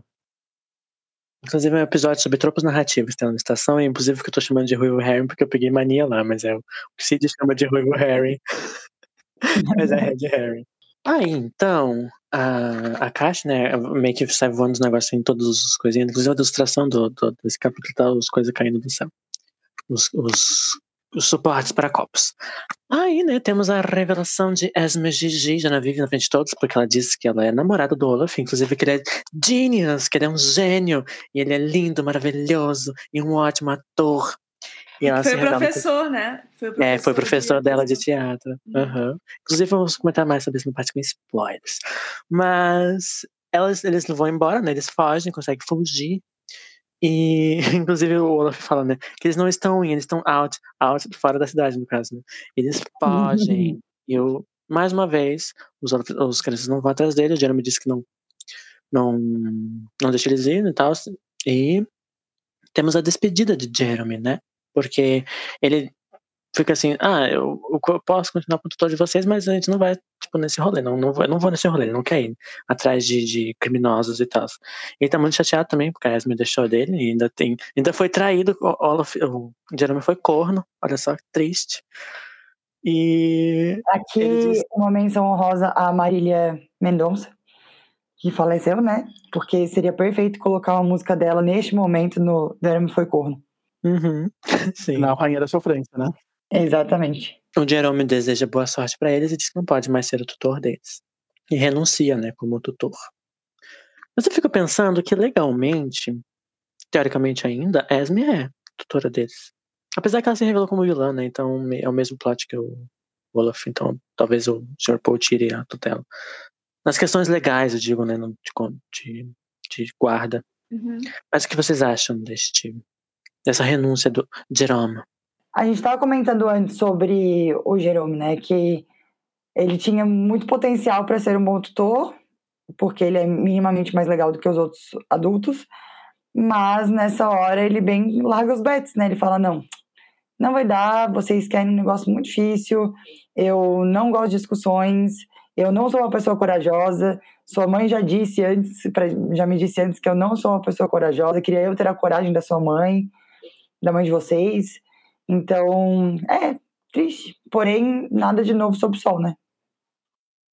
É nesse ponto que se quebra uma coisinha dentro de mim, porque eu, um dos personagens que eu mais tinha gostado da série, tipo, se tornou talvez um dos piores, porque é realmente triste, né, a cena, tipo, a forma como ele fala as coisas e tudo, mostra que ele realmente é triste pelos órfãos, mas é triste por ele também, que não consegue superar o seu problema, tipo, então é bem bem triste mesmo, é isso. Eu não gosto desse momento, acho que foi triste, mas faz sentido com o que precisa ser feito na história. Eu acho também muita ideia do tipo abandono, sabe? Porque foi um abandono parental, Sim. digamos, que, que eles Uhum. sofreram aí, né? É um pouco pesado também. É verdade, não tinha visto por esse ponto também. Mais um, né? Eu quero saber quem é que vai pagar a terapia desses órfãos depois. Vocês têm mais alguma coisa a contar sobre o plot final? Que eu tenho uma sessão de curiosidades. Eu tenho um último comentário só, que eu fico imaginando aquela cena final, né? O, o carro indo embora com o Olaf e a Esme e junto, os Baudelaire triste com o Sr. Paul, o, o Jerome, tipo, saindo de cabeça baixada, triste por não, não ter conseguido, né, superar os medos dele. E no fundo da cena você vê, parado assim na escada do, do, do hall, você vê o, o cara triste porque os capricho, caprichosos suportes de copos que ele ia dar pro irmão dele estão voando pelo lugar e ele não conseguiu. Ai, é realmente é, é um grande pesar, né? Os caprichosos com os porte-copos voando. Eu fiquei muito, com, com muita dó daquele cara, sabe? Ele só queria dar um negócio pros irmãos dele, não era nada demais, sabe? Tipo, Ele tinha esse direito. Inclusive, parabéns pro tradutor, né? Porque é a Uhum. mesma coisa em inglês. Assim, é very fancy Doyle, sabe? Uma coisa assim, né? Eu, eu Que acho é assim. basicamente suporte copo. E tem o desenho, né? Então ele tinha que Uhum. fazer ser alguma coisa que fizesse sentido, porque. Eu não sei se parece exatamente o porte de copo, mas é um negócio redondinho lá, tudo. Então, alguma coisa de cozinha, assim, tinha que ser alguma coisa nesse sentido, pelo menos. Duas coisas que eu acho genial, né? Mas já dá pra termos, termos uma noção, mas vermos mais. Mas a ideia de que, que no original, né, o Lemony consegue dar vários significados com três letras, sabe? Já, já vimos mais de um significado até agora. Isso é muito, muito louco pensar assim. Imagina eu construindo essa história, sabe? Pensar, vamos escolher uma sigla que, que eu consiga usar várias definições com ela, na, na- com ela só, sabe? Isso é muito louco pra mim. Ainda pensar na tradução, sabe? De pensar numa forma de tu conseguir traduzir isso. Ele conseguiu, acho que C e S e C é uma umas boa, boas letras que ele usou, porque ele consegue usar bastante coisa. Aqui, por exemplo, em português é muito comum dele usar palavras no meio, alguma coisa para coisa encaixar, tipo ah, tem o, o- a preposição para no meio, né? Os caprichosos suportes Aham. para copos. No inglês, todas as siglas, todas as, né, os significados são apenas três palavras, né? Direto. Aqui ele acaba usando esses artifícios, mas é completamente compreensível. É, na, na tradução que eu tô aqui, que foi a que você mandou, tá como suportes de copos, não para copos, mas enfim. é, dá o mesmo significado. E eu, eu acho que, tipo, eu, eu, eu ainda não sei né, qual que é o significado real de CSC, mas eu acho que, seja lá qual foi o significado real, é, tanto no original, mas o tradutor ter conseguido achar um significado e, ao mesmo tempo, brincar com todos esses, tipo, por tradutor me parece mais difícil do que pro escritor, porque o escritor já escreveu pensando nisso desde o primeiro livro, sabe? Tipo, o- eu, eu lembro que o Tolkien tinha um guia para tradutores, né? E esse livro precisa de um guia para tradutores, porque se você traduz o primeiro, o primeiro livro não, né? Mas o, o quinto e o sexto livro sem saber do final, vai dar problema. A não ser que ele só fala, ó, você tem que brincar com essa sigla, mas eu não vou te contar qual é o significado. Mas corre o risco dele falar sem, sem querer a palavra certa, sabe? Tipo, então, ele tem que ter, ele tem que saber no que, no, Uhum. o que, que ele tá fazendo, ele tem que saber desde o começo, sabe? Acredito eu. Imagina no, no livro anterior, se ele simplesmente tivesse deixado como só aparece a sigla, não, não tem significado de nada. Só o VFD. Ele ia se ferrar muito, porque não ia conseguir Sim. fazer. Sim, exatamente. E realmente, C é uma das. C e S são as duas letras. Eu não. Eu tô fazendo isso do Centro Estatística Taxa de Faber aqui, tá? Porque. Mas, pelo que eu percebo, são duas letras que muitas e muitas e muitas palavras na língua portuguesa começam. Não é à toa que tem aquela, aquele drinking game maravilhoso que é C e S, né? Chama C e S composto. Que você não pode falar palavras que comecem com C ou com S. E daí. Não, gente, ó, aqui, ó. Dossiê Snicket também é cultura de drinking game. Verdade. Daí uma pessoa começa, sei lá, livro, daí a próxima tem que falar uma, uma coisa conecta com livro, mas não começa nem com C nem com S. Página, daí vai folha, aí letra, aí de repente fala, sei lá, caneta. Ih, tem que beber. Porque realmente são duas, palavras, du- duas letras que a maioria das palavras começa. Quando Uhum. tiver a, a reunião oficial do dossiê Snicket, quando acabar a pandemia e quando a gente tiver dinheiro para se ver todo mundo no mesmo estado, é, a gente vai ter que brincar esse jogo, hein? Uhum. Com É certeza. Eu adorei os vários poréns, né? Quando acabar a pandemia, quando todo mundo tiver dinheiro, todo mundo tiver no estado. Tem muitas coisas aí no meio. Mas eu acho que a gente pode fazer acontecer. E vamos nos encontrar vestidos de roupas riscas de giz, não precisa ser ternos. Nossa. Exatamente. Sim, Ou então de roupas de steampunk, assim. Vestido da Violet, essas coisas assim. Sim. Boa, boa. Eu vou fazer a fantasia de Sunny e não se fala mais nisso. Eu tenho que botar os dentinhos. A gente dá um jeito. Vou fazer mais um comentário no final. É, é, é incrível que todo final de Desventuras em Série, sempre eles estão muito acabados, desiludidos, desenganados com a vida por motivos óbvios, né? Onde o Olaf sempre foge. Mas sempre tem essa partezinha final que é eles não acreditam em mais ninguém dos adultos, mas eles estão muito felizes por terem uns aos outros. E daí, é- na parte desse livro, é muito bonitinho, porque eles sabem que não podem contar com mais ninguém. Daí a Violet fala: É, mas eu espero que os, as minhas habilidades de inventora ainda venham na hora certa. Não lembro como é que eles falam exatamente. É, porque vamos precisar muito delas. Daí o Klaus fala a mesma coisa, a Sunny também. E daí eles dão um sorrisinho, assim, ainda que eles estivessem chorando muito porque os Quagmire foram levados embora, eles dão um sorrisinho porque eles sempre sabem que eles podem contar, se- sempre terão uns aos outros pra contar, sabe? E daí eu acho, eu sempre acho bonitinho demais essa parte final que Sim, é, o Lemony é traz muito fofo. Muito fofinho essa finalização. E eu acho que é um dos finais mais emocionais mesmo, porque além desse sorriso que é emocional, eles estarem chorando muito não é algo que acontece nos outros livros, até onde eu me lembro. Então, eles realmente ficam muito sentidos no final desse livro, mais do que o normal. No, no 3. No, tre- eita, não. No 5 acontece também porque é quando os Quagmire são levados embora. É verdade, é verdade, faz E sentido. eu sei disso porque na série é uma, uma grande galhofa e eu fiquei muito puto. É verdade.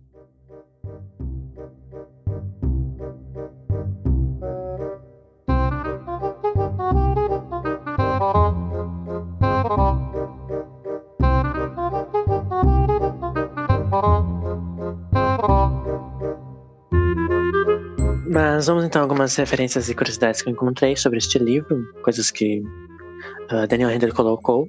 Algumas referências, por exemplo, ah, cada um deles, quando vai visitar a cidade, primeira vez que eles estão com o Jerome, eles vão cada um num lugar que eles gostam, né? Tem um museu de chamado Verne, de invenções, que é a Violet vai, referências a Júlio Verne, né, escritor. Temos a livraria Akhmatova, que o, o, o Klaus vai, que é uma referência à poetisa russa Anna Ma- Akhmatova. Temos o Hospital Pincus, que é onde a Sandy nasceu, que é uma, é uma referência irônica a um, um inventor que se chama Gregory Goodwin Pincus, que é o inventor da pílula anticoncepcional. Que é bem aleatório, né? Mas é o nome do hospital onde nasceu a Sunny. No caso, a mãe deles não tomou essa pílula aí, né? Ela esqueceu um dia. Um dia, um dia, só bastou um dia pra esquecer. É. Uhum. Temos uma referência muito, muito obscura que ah, existem um número muito específico, né, de janelas na, na, na, no penthouse, que é 1849. Que, ah, segundo o que pesquisam, talvez é uma referência ao ano que o Edgar Allan Poe morreu, porque como é uma- um número muito específico, ele também foi, bateu com a data de falecimento do Edgar Allan Poe, que também já foi referenciado muitas vezes nesta série. Outra referência interessante é que eles têm o famoso, né, no leilão Win, que é o lote onde estão os Quagmires, que é o lote 49, né? E é uma referência ao romance The Crying of Lot 40, ah, 49, no caso em inglês, de Thomas Pynchon, que tem como principal tema serviços, super, super, ah, serviços postais subterrâneos, e também existe uma sociedade secreta neste livro. Interessante. Não sei nem o que comentar sobre isso, porque é realmente. tem que ir longe pra poder pegar tudo. Também sai uma das palavras que a Sunny fala, Armani, ela tá, quando nós estão é, usando as, Sim, as gravatas As do Jerome. gravatas. Sim, porque é uma, é uma referência a- a uma casa de moda italiana, a Armani. Outra palavra de Sunny também nesse livro, depois que o Klaus fala naquele- naquela falácia dele com mitologia grega, é, ela fala Glaucus, que é uma referência ao deus do, antigo do mar que veio resgatar os marinheiros presos na tempestade, que é quando eles estavam tentando ser, ser resgatados. E são essas, basicamente, as referências que eu encontrei. Tá top. Parabéns. São. Bom, e vamos agora para a sessão de Vem aí do próximo livro, né? Temos a carta ao editor e a última ilustração, que sempre tem um, teaserzinho. A carta, né? O Pedro, depois se quiser comentar sobre ela, que achou interessante. Ela está com papel encharcado, está escrevendo de um lugar onde os, os trigêmeos Quagmire estavam escondidos. Eles em, também menciona aqui o nome do próximo livro, né? Que é A Cidade, Silêncio dos Corvos e menciona uma ponta de um arpão, uma tocha queimada, também menciona a migração dos o estilo de migração dos corvos CSC, também uma fotografia do Conselho dos Anciões. E é isso que diz, né? E a última ilustração é porque aparece, enquanto eles estão sentados nos degraus do Dublin Hall, aparece um, um corvo voando em cima deles. O que você tem a dizer, Peu, sobre o que você acha deste. Vem aí. Então, essa, essa descrição, né, me fez pensar que a próximo, o próximo livro vai ser uma grande aventura de RPG medieval. Será que vem aí? É a melhor música do, da banda do Golden Artists. Que eles fizeram pra acompanhar os audiolivros, né? É a que eu mais gosto. Uhum. Ah, é legal também. Nossa, eu tinha esquecido dessa banda. É, eu tô, eu tô por fora disso, não sei o que vocês estão falando. Mas eu também achei bem interessante que ele diz que é, este é o local onde estavam escondidos os gêmeos Cogmar, né? Os trigêmeos. Então acho que a gente já não vai ver eles de novo, né? Talvez a gente comece a voltar pro, pro repetitivo. Vamos ver, né? Pois é. Bom, mas vamos então emendar isso em um momento peu, peu, peu. Quais são suas considerações finais, suas teorias, o que você tem a dizer sobre o futuro da série, o que veio até agora, o que você acha, pra onde os Baudelaire vão? Você acha que os personagens voltam? Você acha que Esme volta, Jerome? Mas você tem a dizer. E suas expectativas para a cidade, Início dos Corvos? Pode dizer, Peu. Bom, minha expectativa é essa, é que seja um grande RPG medieval, mas com relação às teorias. Minha primeira teoria é que meu problema nunca foi com os livros. É, eu não gostei de nenhum livro que eu li no celular. Eu acho que meu problema foi não ter mais um Kindle. Agora que eu ganhei um Kindle novo, talvez eu possa gostar de todos os livros. E, mas a minha teoria séria, minha segunda teoria, é, eu acho que o fato do poço do elevador levar para a mansão dos Baudelaire é, tem mais a ver com esse antigo grupo de, entre aspas, amigos, né, essa, esse tal CSC, do que com a morte dos pais dele, é, deles, propriamente dito. Né? Eu não acho que foi a partir disso que mataram eles. Eu acho que talvez seja um caminho antigo que eles usassem. usassem. Talvez o Jerome fosse amante da mãe deles. Talvez a, Eita!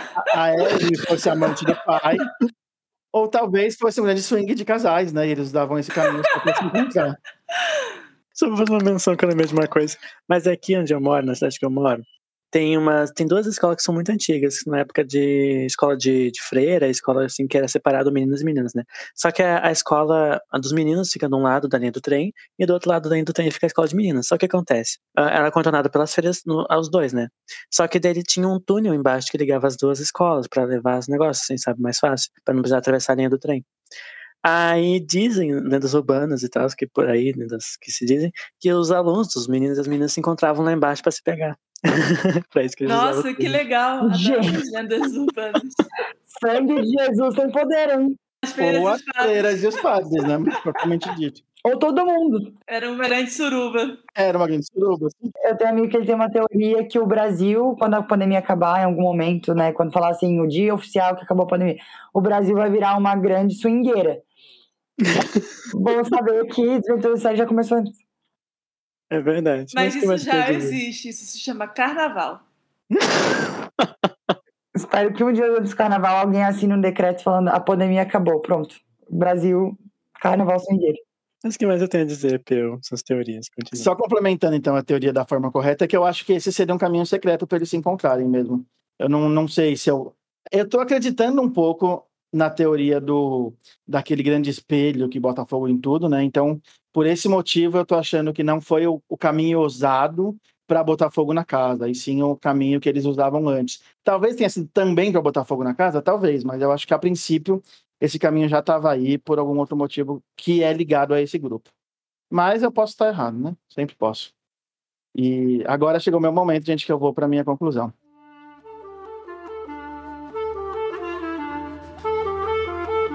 Conclusões secretamente coletadas. Olha! Amor! É sobre isso. É sobre isso. Peraí que tem mais. Completamente surpreso, confuso. Continuo sem contentamento. Categoricamente suspeito, concordo. Compartilho secreta compaixão. Contudo sabemos, clichê. Claramente surtado, compreendo. Corajosos supremos, convictos. Conseguem surpreender conturbadamente.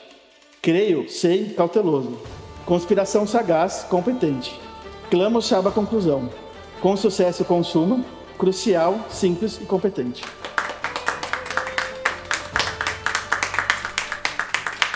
Nossa, Parabéns! Clap, clap, clap, clap, clap. Quanto Clap, tempo demorou pra escrever amo. isso, Peu? Clap sim, clap. Clap sim, clap. Clap sim, clap. eu tive ajuda do dicionário, não consegui fazer tudo sozinho, mas o mais difícil é não repetir palavras, mas deve ter sido aí um, um- Uhum. um total de mais ou menos uma horinha escrevendo, tipo, entre É. idas e vindas, né? Eu acho que a gente deveria compartilhar isso no nosso Instagram. Com Eu também certeza. Sem problemas, eu tenho anotado aqui. Com surpresa, certeza. Eu já quebro um pouco a cabeça, porque no início da pauta sempre eu mudo o CSC da minha apresentação ali. E eu já quebro a cabeça pra fazer uma, uma por, ele- por livro, mas no pior que fez 10. Sim, Eu amei. E eu tentei fazer sentido no que eu escrevi, tipo, é, fez. se, pe- se pegar com calma, eu tô falando sobre o livro, tudo que eu tô falando é sobre o livro. Sim, arrasou muito. Sobre alguns personagens, às vezes. Você fez um enredo mesmo, você foi seguindo o livro. Sim, Eu sim. estou completamente surpresa e em choque. Chocada. Chocada. Mas só colocar minha, minha conclusão sem a sigla, rapidinho. é, eu, eu gostei muito que esse livro não tem spoilers, não tem morte, não tem Olaf, não tem muito Olaf, né? E ele é pouco repetitivo no geral.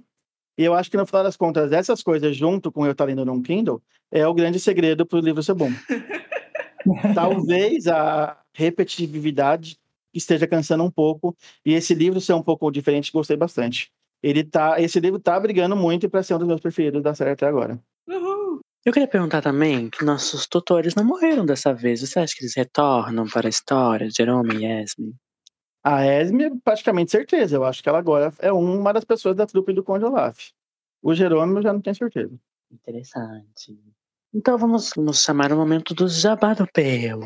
Seu jabá. Como sempre, o D21, né? Que é o podcast de RPG do Estação 21. É só escutar o Estação 21, que é todo mês aí tem uma aventura. Tem o podcast Toque Equivalente, que eu fazia parte dele no começo, agora eu estou mais ajudando em conversas do que participando propriamente dito, mas escutam, que é muito, escutem, que é muito bom e vale a pena. E, e o meu site, né, o Representa Arte Design, que finalmente, depois de tanto prometer, é, minha parceria com o Edipo, que é quem faz as artes do Estação 21 e vários outros podcasts, é, foi concluída aí e nós já temos nove artes no nosso site dele, já até vendemos algumas. Eu não sabia disso. Precisa escutar o, a leitura de comentário do Estação. Eu já falei que eu estou É verdade, é verdade. falta com todas as coisas da podosfera. Vou entrar agora no representante e vou comprar. E não esqueçam de usar o código Estação 21 para ganhar 10% de desconto e ajudar o Estação. É isso. Top. É estação 21 só? Tudo, tudo junto, maiúsculo, minúsculo. Estacão 21, sem espaço, não importa se é maiú- maiúsculo ou minúsculo. Descobri esses dias que tá- dá na mesma. Arrasou. Nossa, vou fazer várias compras aqui. Meu Deus, tô muito empolgada. É isso, e se der tudo certo, a ideia é que a cada mês aí entre umas artes novas dele.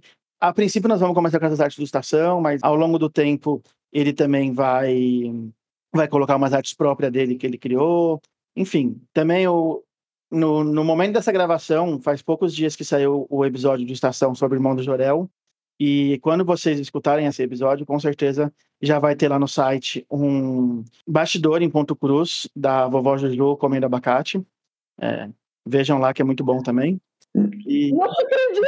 Ai, tem, o do- tem o do Distopias e tem o do Labirinto do Cara, a do Distopias é tudo. Eu abri bem a do Distopias mesmo, Ju. Ah, Ju, por favor.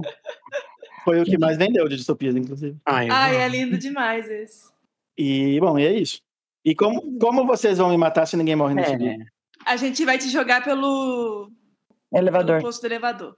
Pelo elevador. Uhum. Ah, mas o que vocês não sabem é que eu tô preso numa rede e subindo com meus dentes pra encontrar um de novo no próximo episódio. Esse é o plot twist. Esse cosplay de Sunny tá bom, hein, Peu? É sobre isso. Bom, chamamos você. Tá bom, Peu. Adeus. Eu vou voltar. Amo. Eu amo que ele deu uma de Arnold Schwarzenegger, assim, tipo, I'll be back. Ah, é. Total.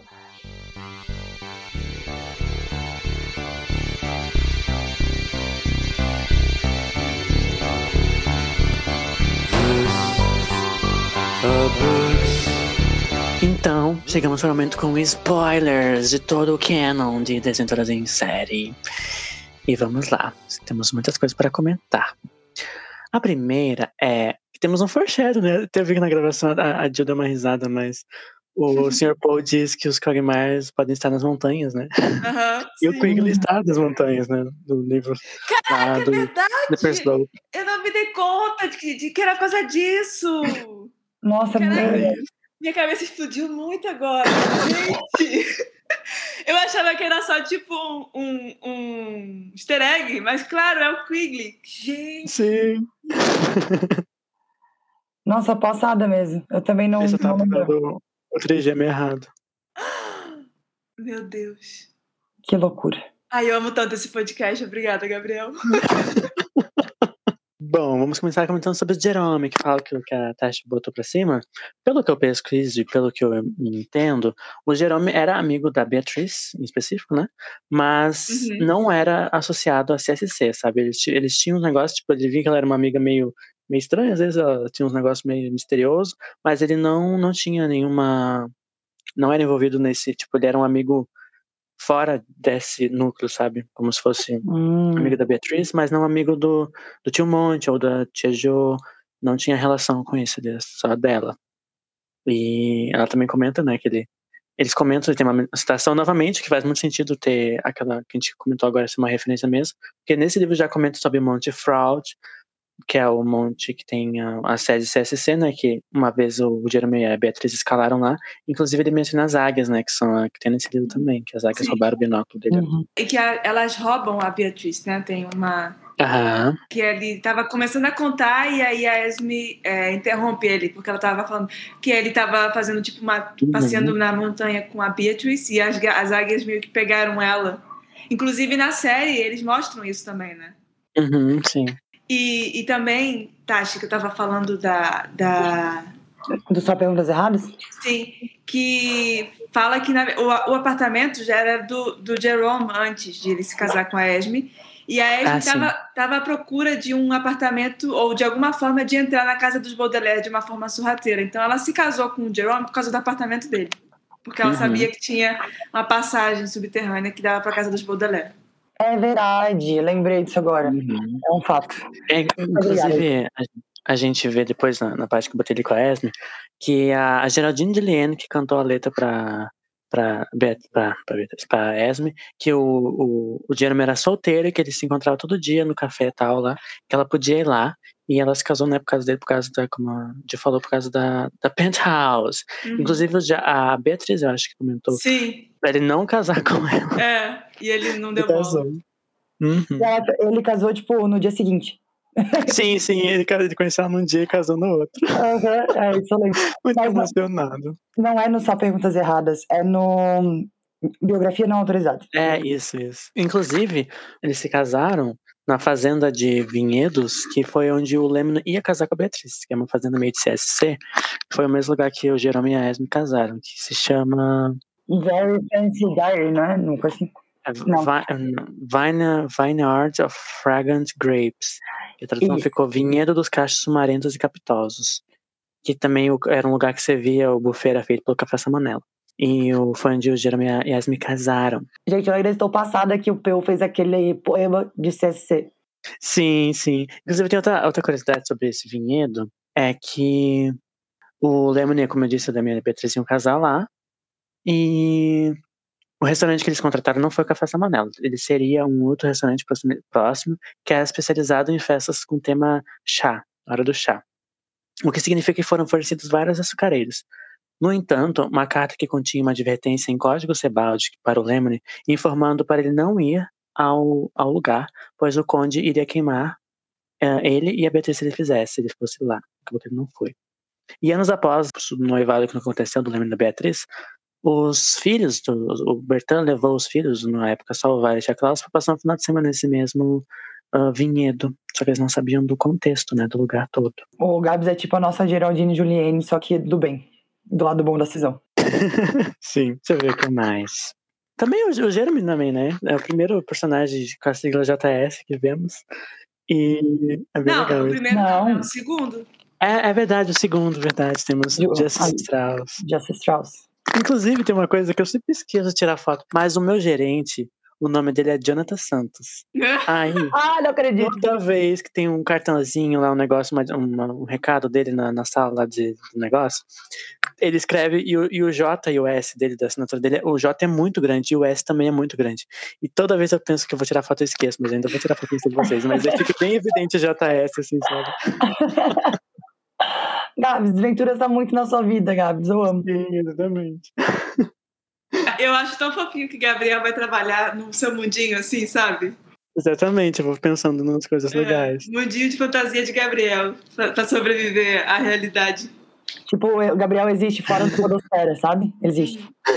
Uhum. Bom, agora vamos comentar sobre. Vocês querem comentar uma coisa sobre Jerome e seu passado com spoilers?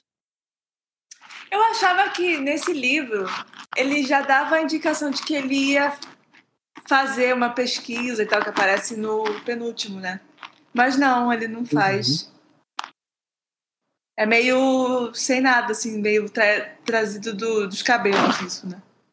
Inclusive, eu lembro que eu, é, na época, a primeira vez que eu li, quando chegou o Mistério JS, eu, eu pensei, obviamente, que seria o né? Sim. Eu nunca imaginei na minha vida, não tinha lembrado da, da possibilidade de ser o Jerome, que também É. era JS, e da Também Justice também. Foi muito Acho que é de propósito, né? Pra você se surpreender. É, viu só? Ah, Mesmo com Gil Drummond, que é uma pessoa que já saca as coisas no começo, ainda tem umas coisas que desventuras vêm e Tá atravessam. É, é. Bom, vamos contar um pouquinho também sobre Esme com spoilers. Que qual foi a, a- o negócio, né? Que ela, tá- ela foi ah, aluna do Olaf, né? No, de a atuação, de, de teatro, no caso. A peça que ela estrelou se chama O Último Aviso para Aqueles que Tentam Ficar no Meu Caminho, que é uma peça de Alphan Kut, que também é com o Olaf. E o Lemony publicou uma, uma crítica muito ferrenha no, no, no Promotor Diário, dizendo que a Esme era simplesmente terrível, não Uhum. sabia atuar, não sabia cantar. E isso resultou na que a Eleanor- Eleonora Poe demitiu, que é a irmã Sr. Poe, demitiu o Lemony e imprimiu um pedido de desculpas a Esme no jornal, no Punador. E também publicou uma- um outro artigo na semana seguinte que era intitulado Atriz, assessora financeira e mulher solteira. Como Esme faz isso? E faz sentido, né? Porque depois ela fica toda puxa-saco da, da Esme, né? Então já tem essa Uhum. relação desde antes. Uhum. Aí, a, inclusive, a, a Geraldine Juliane, como eu disse, ela, do, do repórter do Daily Pontilho, foi que contou pra Esme que o Jeremy era solteiro e que, que ela já era uma grande fã, e que todas as manhãs ele tomava café no, no Veritable, Veritable French Dinner, que também é o VFD, né? Às sete e meia, entre as, oito, as sete e meia e oito e meia. E que a Esme poderia acidentalmente esbarrar nele lá. lá. O que também puxa um negócio é que a Geraldine é uma. O que eu botei aqui? ó. A Esme Squalor tem um fã clube não oficial, que também é muito, por ela ser uma pessoa muito in, e os únicos membros conhecidos são Geraldine Juliane, o vice-diretor Nero e Gabriel Martins. É isso. Então, podemos dizer que Geraldine Juliane, ela foi o primeiro Tinder? Eu acho, com certeza. Mas então, acho que você até colocou isso na- mais adiante, mas ela sentiu que a Beatriz roubou alguma coisa antes? Será que dela conheceu o Conde Olaf? A gente não sabe isso, né? Eu acho que. Não, não sei. Eu acho que. Não sei. Eu tenho a impressão que ela conheceu o Olaf. Não, na verdade, eu tenho a impressão que a família da Esme é uma família de CSC, tipo, rica, com fortuna. Aham. E aí ela deve ter acabado conhecendo a família do Olaf. E acho que é meio junto, assim, a ideia de. Mas acho que a Beatriz roubou o negócio dela depois, um pouco depois. Que ela já tava com o negócio. Tava com crush no professor dela. Mas Eu a gente acho. não sabe, porque o negócio do Sugar Bowl é da série, né? Não, tem também. Eles misturaram bastante, mudaram os negócios, mas ah, o negócio de ter roubado o sucareiro tem também aqui. Só que foi em épocas diferentes. É, porque mais no Açucareiro tem o dossiê Snicket, né? É. é, inclusive a, a série de TV, ela faz a cisão ocorrer por causa do Sugar Bowl. O que não faz muito sentido porque a cisão já ocorre- ocorreu antes. Sim. Eles meio que misturaram. Quando, quando a Kit Snicket era pequena, a season já tava rolando, né? É. uhum. Inclusive, já mencionando, né? O que vocês acham da, da relação né, de Esme e Beatriz? Eu fiquei muito empolgado pra ver o que, que o o Peu teria achado sobre essa Aham. história de ter roubado. E o que vocês acharam quando ela menciona Beatriz ali do nada, né? Sabe que uma coisa interessante, mas também triste, é que os- o- quando eu tava lendo esses livros, eu descobri que a Beatriz era mãe deles neste livro, por causa que eu vi uma resenha no YouTube. Aí nos, eu tava nos comentários e alguém comentou recentemente que Beatriz era mãe dos Baudelaire. Nossa. E daí eu fiquei, Péssimo. Eu descobri muito antes, uns seis livros antes. Nossa, eu demorei, eu só descobri no, na última página do último livro. Eu fui muito lenta com isso. Uhum.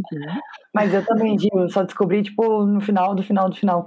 Mas, tanto que quando eu tava lendo esse livro, agora de novo, relendo pra, pro episódio, eu li o nome Beatriz e até dei um pulo na cadeira, assim, sabe? Quando você fica, meu Deus, já tava aqui. E, na verdade, é só um nome jogado. Tanto que o Peu, acho que o Peu nem desconfia que a Beatriz é a mãe dos Baudelaire. Mas é, é muito, muito sagaz, eu acho, que ela, o jeito daquelas palavras que ela usa, né? Ela fala, eu quero roubar de vocês do jeito que Beatriz roubou de mim. Uhum. Quando tu para pensar que é a mãe deles, faz todo sentido, porque é vingança. Sim, tem uma relação, Esme, né, é. dela com eles. O plot da Esme, eu acho muito interessante também, que é muito mais sobre... O, o plus dela, tá pensando isso também esses dias, o plus dela é ganhar o dinheiro também, né? O Olaf quer o dinheiro deles, mas o plus dela é vingança por causa que ela quer achar o, o açucareiro que foi roubado dela. Sim. Eu acho que faz muito sentido. Ah, de repente por isso então que ela quis fazer todo aquele plano, não? Porque a Pode guarda dos Baudelaire ela já tinha, ela não quer a fortuna deles, ela queria algo mais. Ela quer achar o. Ela pode ser, pode ser, ela quer achar o. Ela talvez ache que os Baudelaire talvez saibam alguma coisa que possa levar a encontrar o açucareiro. Não entendi. Será que o, o plot do jeito que ele é, pra ela ficar o mais perto possível dos Baudelaire, seria por isso? Porque não tem muita explicação do plot ser do jeito que ele é, né? Eles poderiam simplesmente ter, enfim, Sim. roubado os Baudelaire ao mesmo tempo. É, tô tentando pensar de um motivo. Acho que essa é a única explicação mais plausível, porque realmente a fortuna ela não precisa. É, só se talvez pensar na parte de vingança mesmo. Ela queria fazer esse drama da vingança muito bem planejado, de jogar os filhos da Beatriz pelo buraco do elevador. Talvez alguma coisa assim. Teorias. A gente pode criar uma teoria incrível sobre isso, publicar em inglês, jogar nos fóruns aí de Desventuras em Série e você pode até assinar aí, Gabs, como o terceiro membro conhecido do fã-clube da ESM. É verdade. Outra coisa também que eu quero comentar sobre Esme é que muitas teorias que eu vejo por aí é que a relação de in e out que a Esme tem é muito manipulada por ela mesma ou pessoas influentes que ela conhece para manipular as coisas que são in para ser as coisas que ela está a favor dela. Tipo, agora era conveniente para o plano dela os órfãos serem in. Então ela manipulou de alguma forma isso para as coisas serem in. E as coisas são in quando ela manipula isso para Inclusive, será um- que ela uma não é coisa, sabe? tipo. Por exemplo, eu sou uma empresa que vende. é, como é que é o nome daquela bebida? Refrigerante de salsa. salsa. Então eu vou lá falo, ó, Esme, eu vou te dar, sei lá, um milhão de dólares para você falar que, que refrigerante de salsa é Ah, in.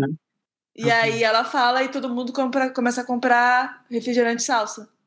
a, a Esme era digital influencer. É, antes de Facebook e Instagram. Facebook não, desculpa, meta. Ai. Ah, Gorf. Oh. Eu acho que faz muito sentido, faz muito sentido isso. Ela ganha mimos, ela ganha mimos de Aham. fazer jabá do Café Samanelo, por isso. Uhum. Recebidas. Recebidas de hoje, três órfãos. Tira uma foto, põe no Instagram. Sim. Também, vocês querem comentar mais alguma coisa sobre Esme Gigi Genevieve Squadler?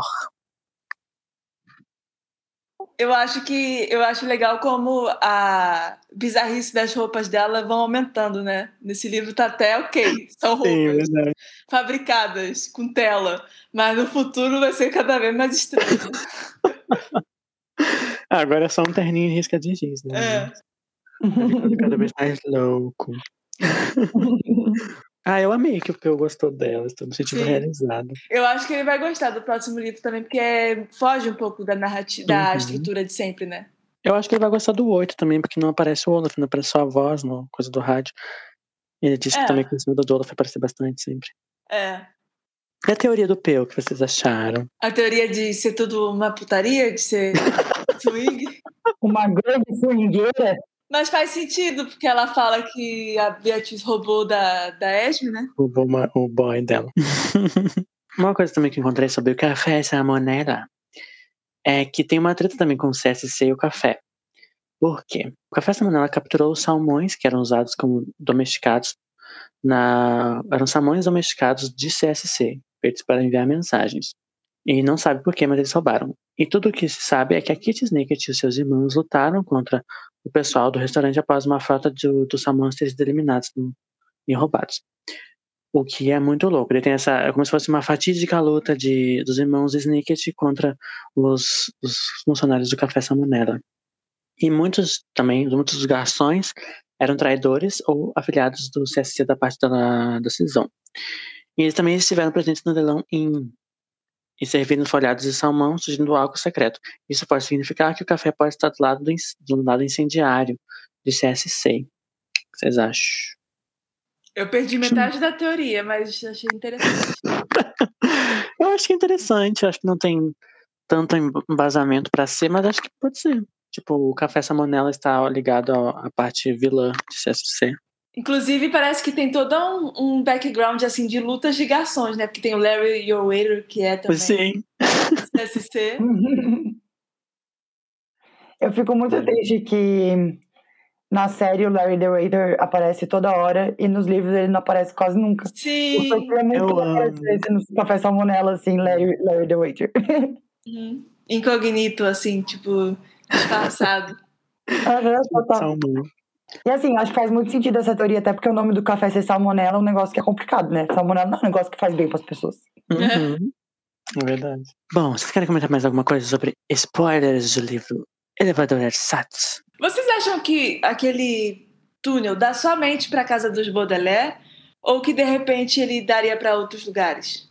Pelo mapa que o Lemony fala na, no livro, porque no, no mapa que ele diz que tem, né, que tem várias coisas dos avós e dos avós, dos avós, do- dos avós dele, é só aquele caminhozinho ali, que é a linha tracejada. Então, não sei se daria para outros lugares. Eu ouvi uma teoria, eu acho, uma coisa assim, tentando explicar por que, que tem essa conexão, né, entre os dois, assim, Uhum. um pouco mais claro. E talvez seria a ideia de o, o refúgio. Então, duas casas de duas famílias de CSC têm túneis conectados para caso precisar fugir. Porque, se eu não me engano, o, a casa dos Quagmires é conectada à casa do Tio Monte, e o Quigley vai por Hum. baixo e vai para lá. Ele fica um tempo na casa do Tio Monte. Ah, é verdade. É. Então, como se fosse as casas são conectadas de duas em duas, para caso precise acontecer alguma coisa, precise fugir. E depois tem a conexão entre a casa dos Baudelaire e a Aven- Avenida Sombria. Então, será que, por exemplo, a tia Josephine não morava naquela casa antes e ela se mudou para aquela casa para não ter risco de ninguém fazer um túnel embaixo da casa Pode dela? ser. Será que não tinha uma casa em cima dos aquáticos dando isso? Que tá cheio de conexão. Não tem, não, não tem uma história que eles iam fazer uma conexão entre a ilha e os Hum. aquáticos dando isso? A ilha, a ilha qual? A da gruta? Não, a ilha do fim. Eu acho que os Baudelaire pais queriam fazer um túnel conectando a ilha aos aquáticos dão isto. Talvez a tia Jo morava lá antes. Pode ser. Porque a casa dela é a única que não tem conexão, né? Porque não Uhum. tem. Ela meio que é isolada. Olha só, um spin-off, fanfic spin-off, olha. Ela, ela fica traumatizada porque provavelmente ela mor- morava com Ike ou alguma coisa assim, não sei. Alguém, de repente, algum alguém malvado deu uma banana pro Ike antes dele ele ir pra. jogou ele no lago e ele morreu. Uhum. E aí ela se muda pra essa casa. Só que pra ela se mudar, ela tem que contratar o quê? Um corretor. E aí esse corretor tenta engalfinhar ela com alguma coisa, e aí por isso que ela fica com medo de corretor. Ela fica com gatilhos. Ela fica eternos. com gatilhos, mas ela consegue se mudar pra aquela casa que não tem jeito de fazer um, co- um corredor embaixo da casa dela. Pode ser. Sim, concordo com tudo.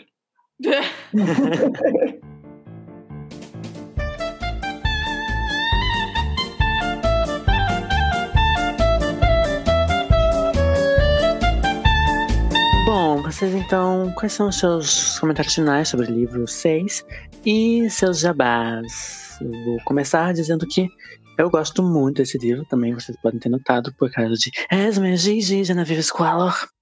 Eu acho demais, eu gosto muito da ideia dela, de toda o conceito, eu acho que traz uma coisa muito ah, um frescor para a série, trazer essa nova vilã, que é uma vilã recorrente. E eu gosto muito deste livro em si. E dos mistérios, né? Porque eu lembro que a primeira vez que eu li sobre o, o túnel, primeira vez que, sabe, essas primeiras vezes que tem pequenos mistérios que vão um pouco mais além, eu gosto muito, eu acho que agrega muito. E Tashi de Favre, quais são as suas considerações? Eu tenho a impressão de que quando eu li da primeira vez, o meu o livro 5 era o meu livro do coração, assim, não o favorito, mais do coração, por tudo que a gente conversou no episódio anterior. Mas quando eu li dessa vez, o livro 6 superou muito as minhas expectativas. Eu tô muito tentada a dizer que ele tá no meu top 2 também. Eu tô na mesma dicotomia que o Peu, porque eu gosto muito do livro 2.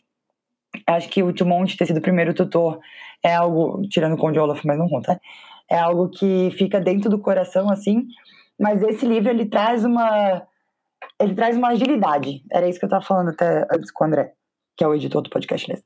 Ele traz uma agilidade, as coisas acontecem rápido. Não é que nem no livro 3, que demora dois anos até o Klaus perceber que tem as palavras com as grafias erradas e tia Josephine que é viciada em gramática. Não, esse é tudo muito rápido, assim. O porteiro fala debaixo do nosso nariz, o Klaus já começa a pensar, e daí já descobre, e daí eles já vão fazendo as coisas tudo muito rápido, acha os Quagmire é tudo muito rápido. Então, eu gosto muito dessa agilidade desse livro e da quantidade de camadas que ele traz dentro da profundidade dos mistérios de Desventuras em Série. Então, pois é, aparentemente, Esme, Genevieve, Scholar e Gabriel Martins trouxeram o que precisava para Desventuras em Série fazer um turning point, assim, no meio da série com esse livro. Eu tô olhando aqui também os livros. Eu acho que a partir do 6 que começa a ficar um pouquinho maior. Eu acho que é um pouco maior em relação aos outros. É engraçado pensar que os menores são um pouco mais arrastados. E esse que é um pouco maior é um É. pouco mais dinâmico. Verdade. E você, Julia Drummond? Quais são suas considerações? Eu concordo com tudo o que a Tati falou também. Eu acho que o ritmo dele é muito bom. É rápido as coisas, né? Ele vai... Apesar dele subir e descer aquele elevador 500 vezes, mas é bem rápida a leitura. E também, eu também tive essa, essa, essa agradável surpresa, né? Eu, eu lembro que, que quando eu li, eu falei, ah, legal, mas não foi tipo. Não gostei tanto quanto dessa vez que eu reli. Mas eu tô muito ansiosa para reler o próximo, que é o que eu, que eu acho que eu mais gostei. É, vamos ver se, se, se permanece assim depois da releitura, né? E, Tashi, qual é o seu jabá para esta noite? Pessoal, vem aqui fazer o jabá de sempre, que é do Leia Como Uma Garota, que é o clube do livro de mulheres para mulheres. É um spin-off do Estação 21 também, assim como todos nós que nascemos de lá. É, um, é só procurar Leia Como Uma Garota no, no Spotify e também no Instagram. Então você já tem acesso. Esse último mês foi lido um livro da Evelyn Hugo, não foi? Evelyn Hugo, isso do, do Vestido Verde lá. Eu, eu definitivamente não consegui ler esse último mês por conta da, da vida que está acontecendo. Mas os livros são ótimos e as pessoas são ótimas e é sempre bom trocar, né? Então tá aqui meu jabá. E você, Julia Drummond? Escolha nossos podcasts em comum e faça seus jabás. É, bom, eu vou falar do Shine Dalton, que é o podcast sobre Dalton Neve, onde a gente analisa episódio por episódio. A gente está pela quarta temporada agora. Tem episódios muito engraçados, tem episódios muito tristes, mas é sempre legal de acompanhar com a gente.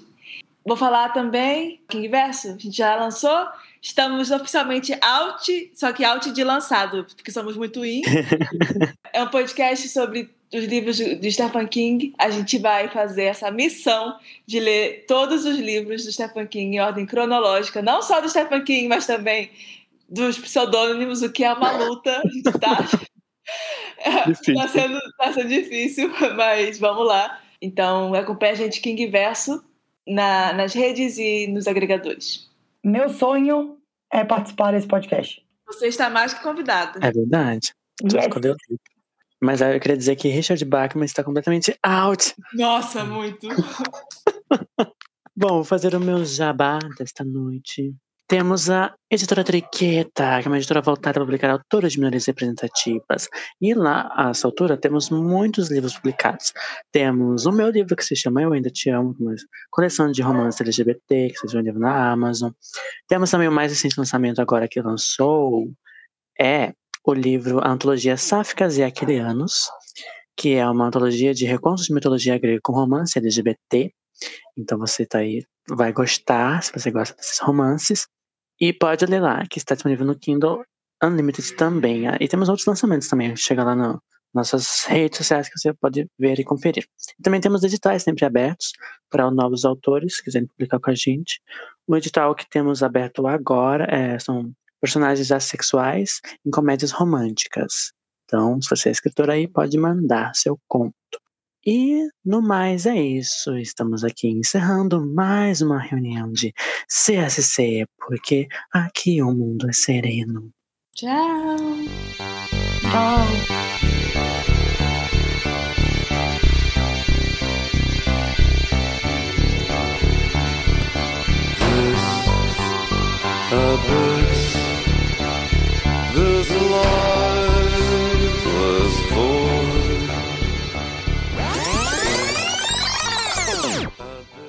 É ler a palavra idiosincrasia, que é uma das minhas palavras favoritas da língua portuguesa. E Isso talvez por eu ser uma pessoa de hábitos muito peculiares, assim, tal qual os Baudelaire. Olha só, muito indios. indios ai, esqueci, ai, perdi a frase, esquece. Pô. Muito idiosincrática. Nem sei se existe isso. É idiosincrata. Idiosincrata. Idiosincrata. É, é isso. E Tati de Favre, qual é a sinopse para nossa carta leitor? Eu amo que o Gabo está acertando todas as vezes, agora é um milagre. É um milagre da Esmege Gineveve Squello, que baixou nele. É que de Tá. Favre é em. Ferrari são out. tá, vamos lá. Faz favor. Brincadeira. É,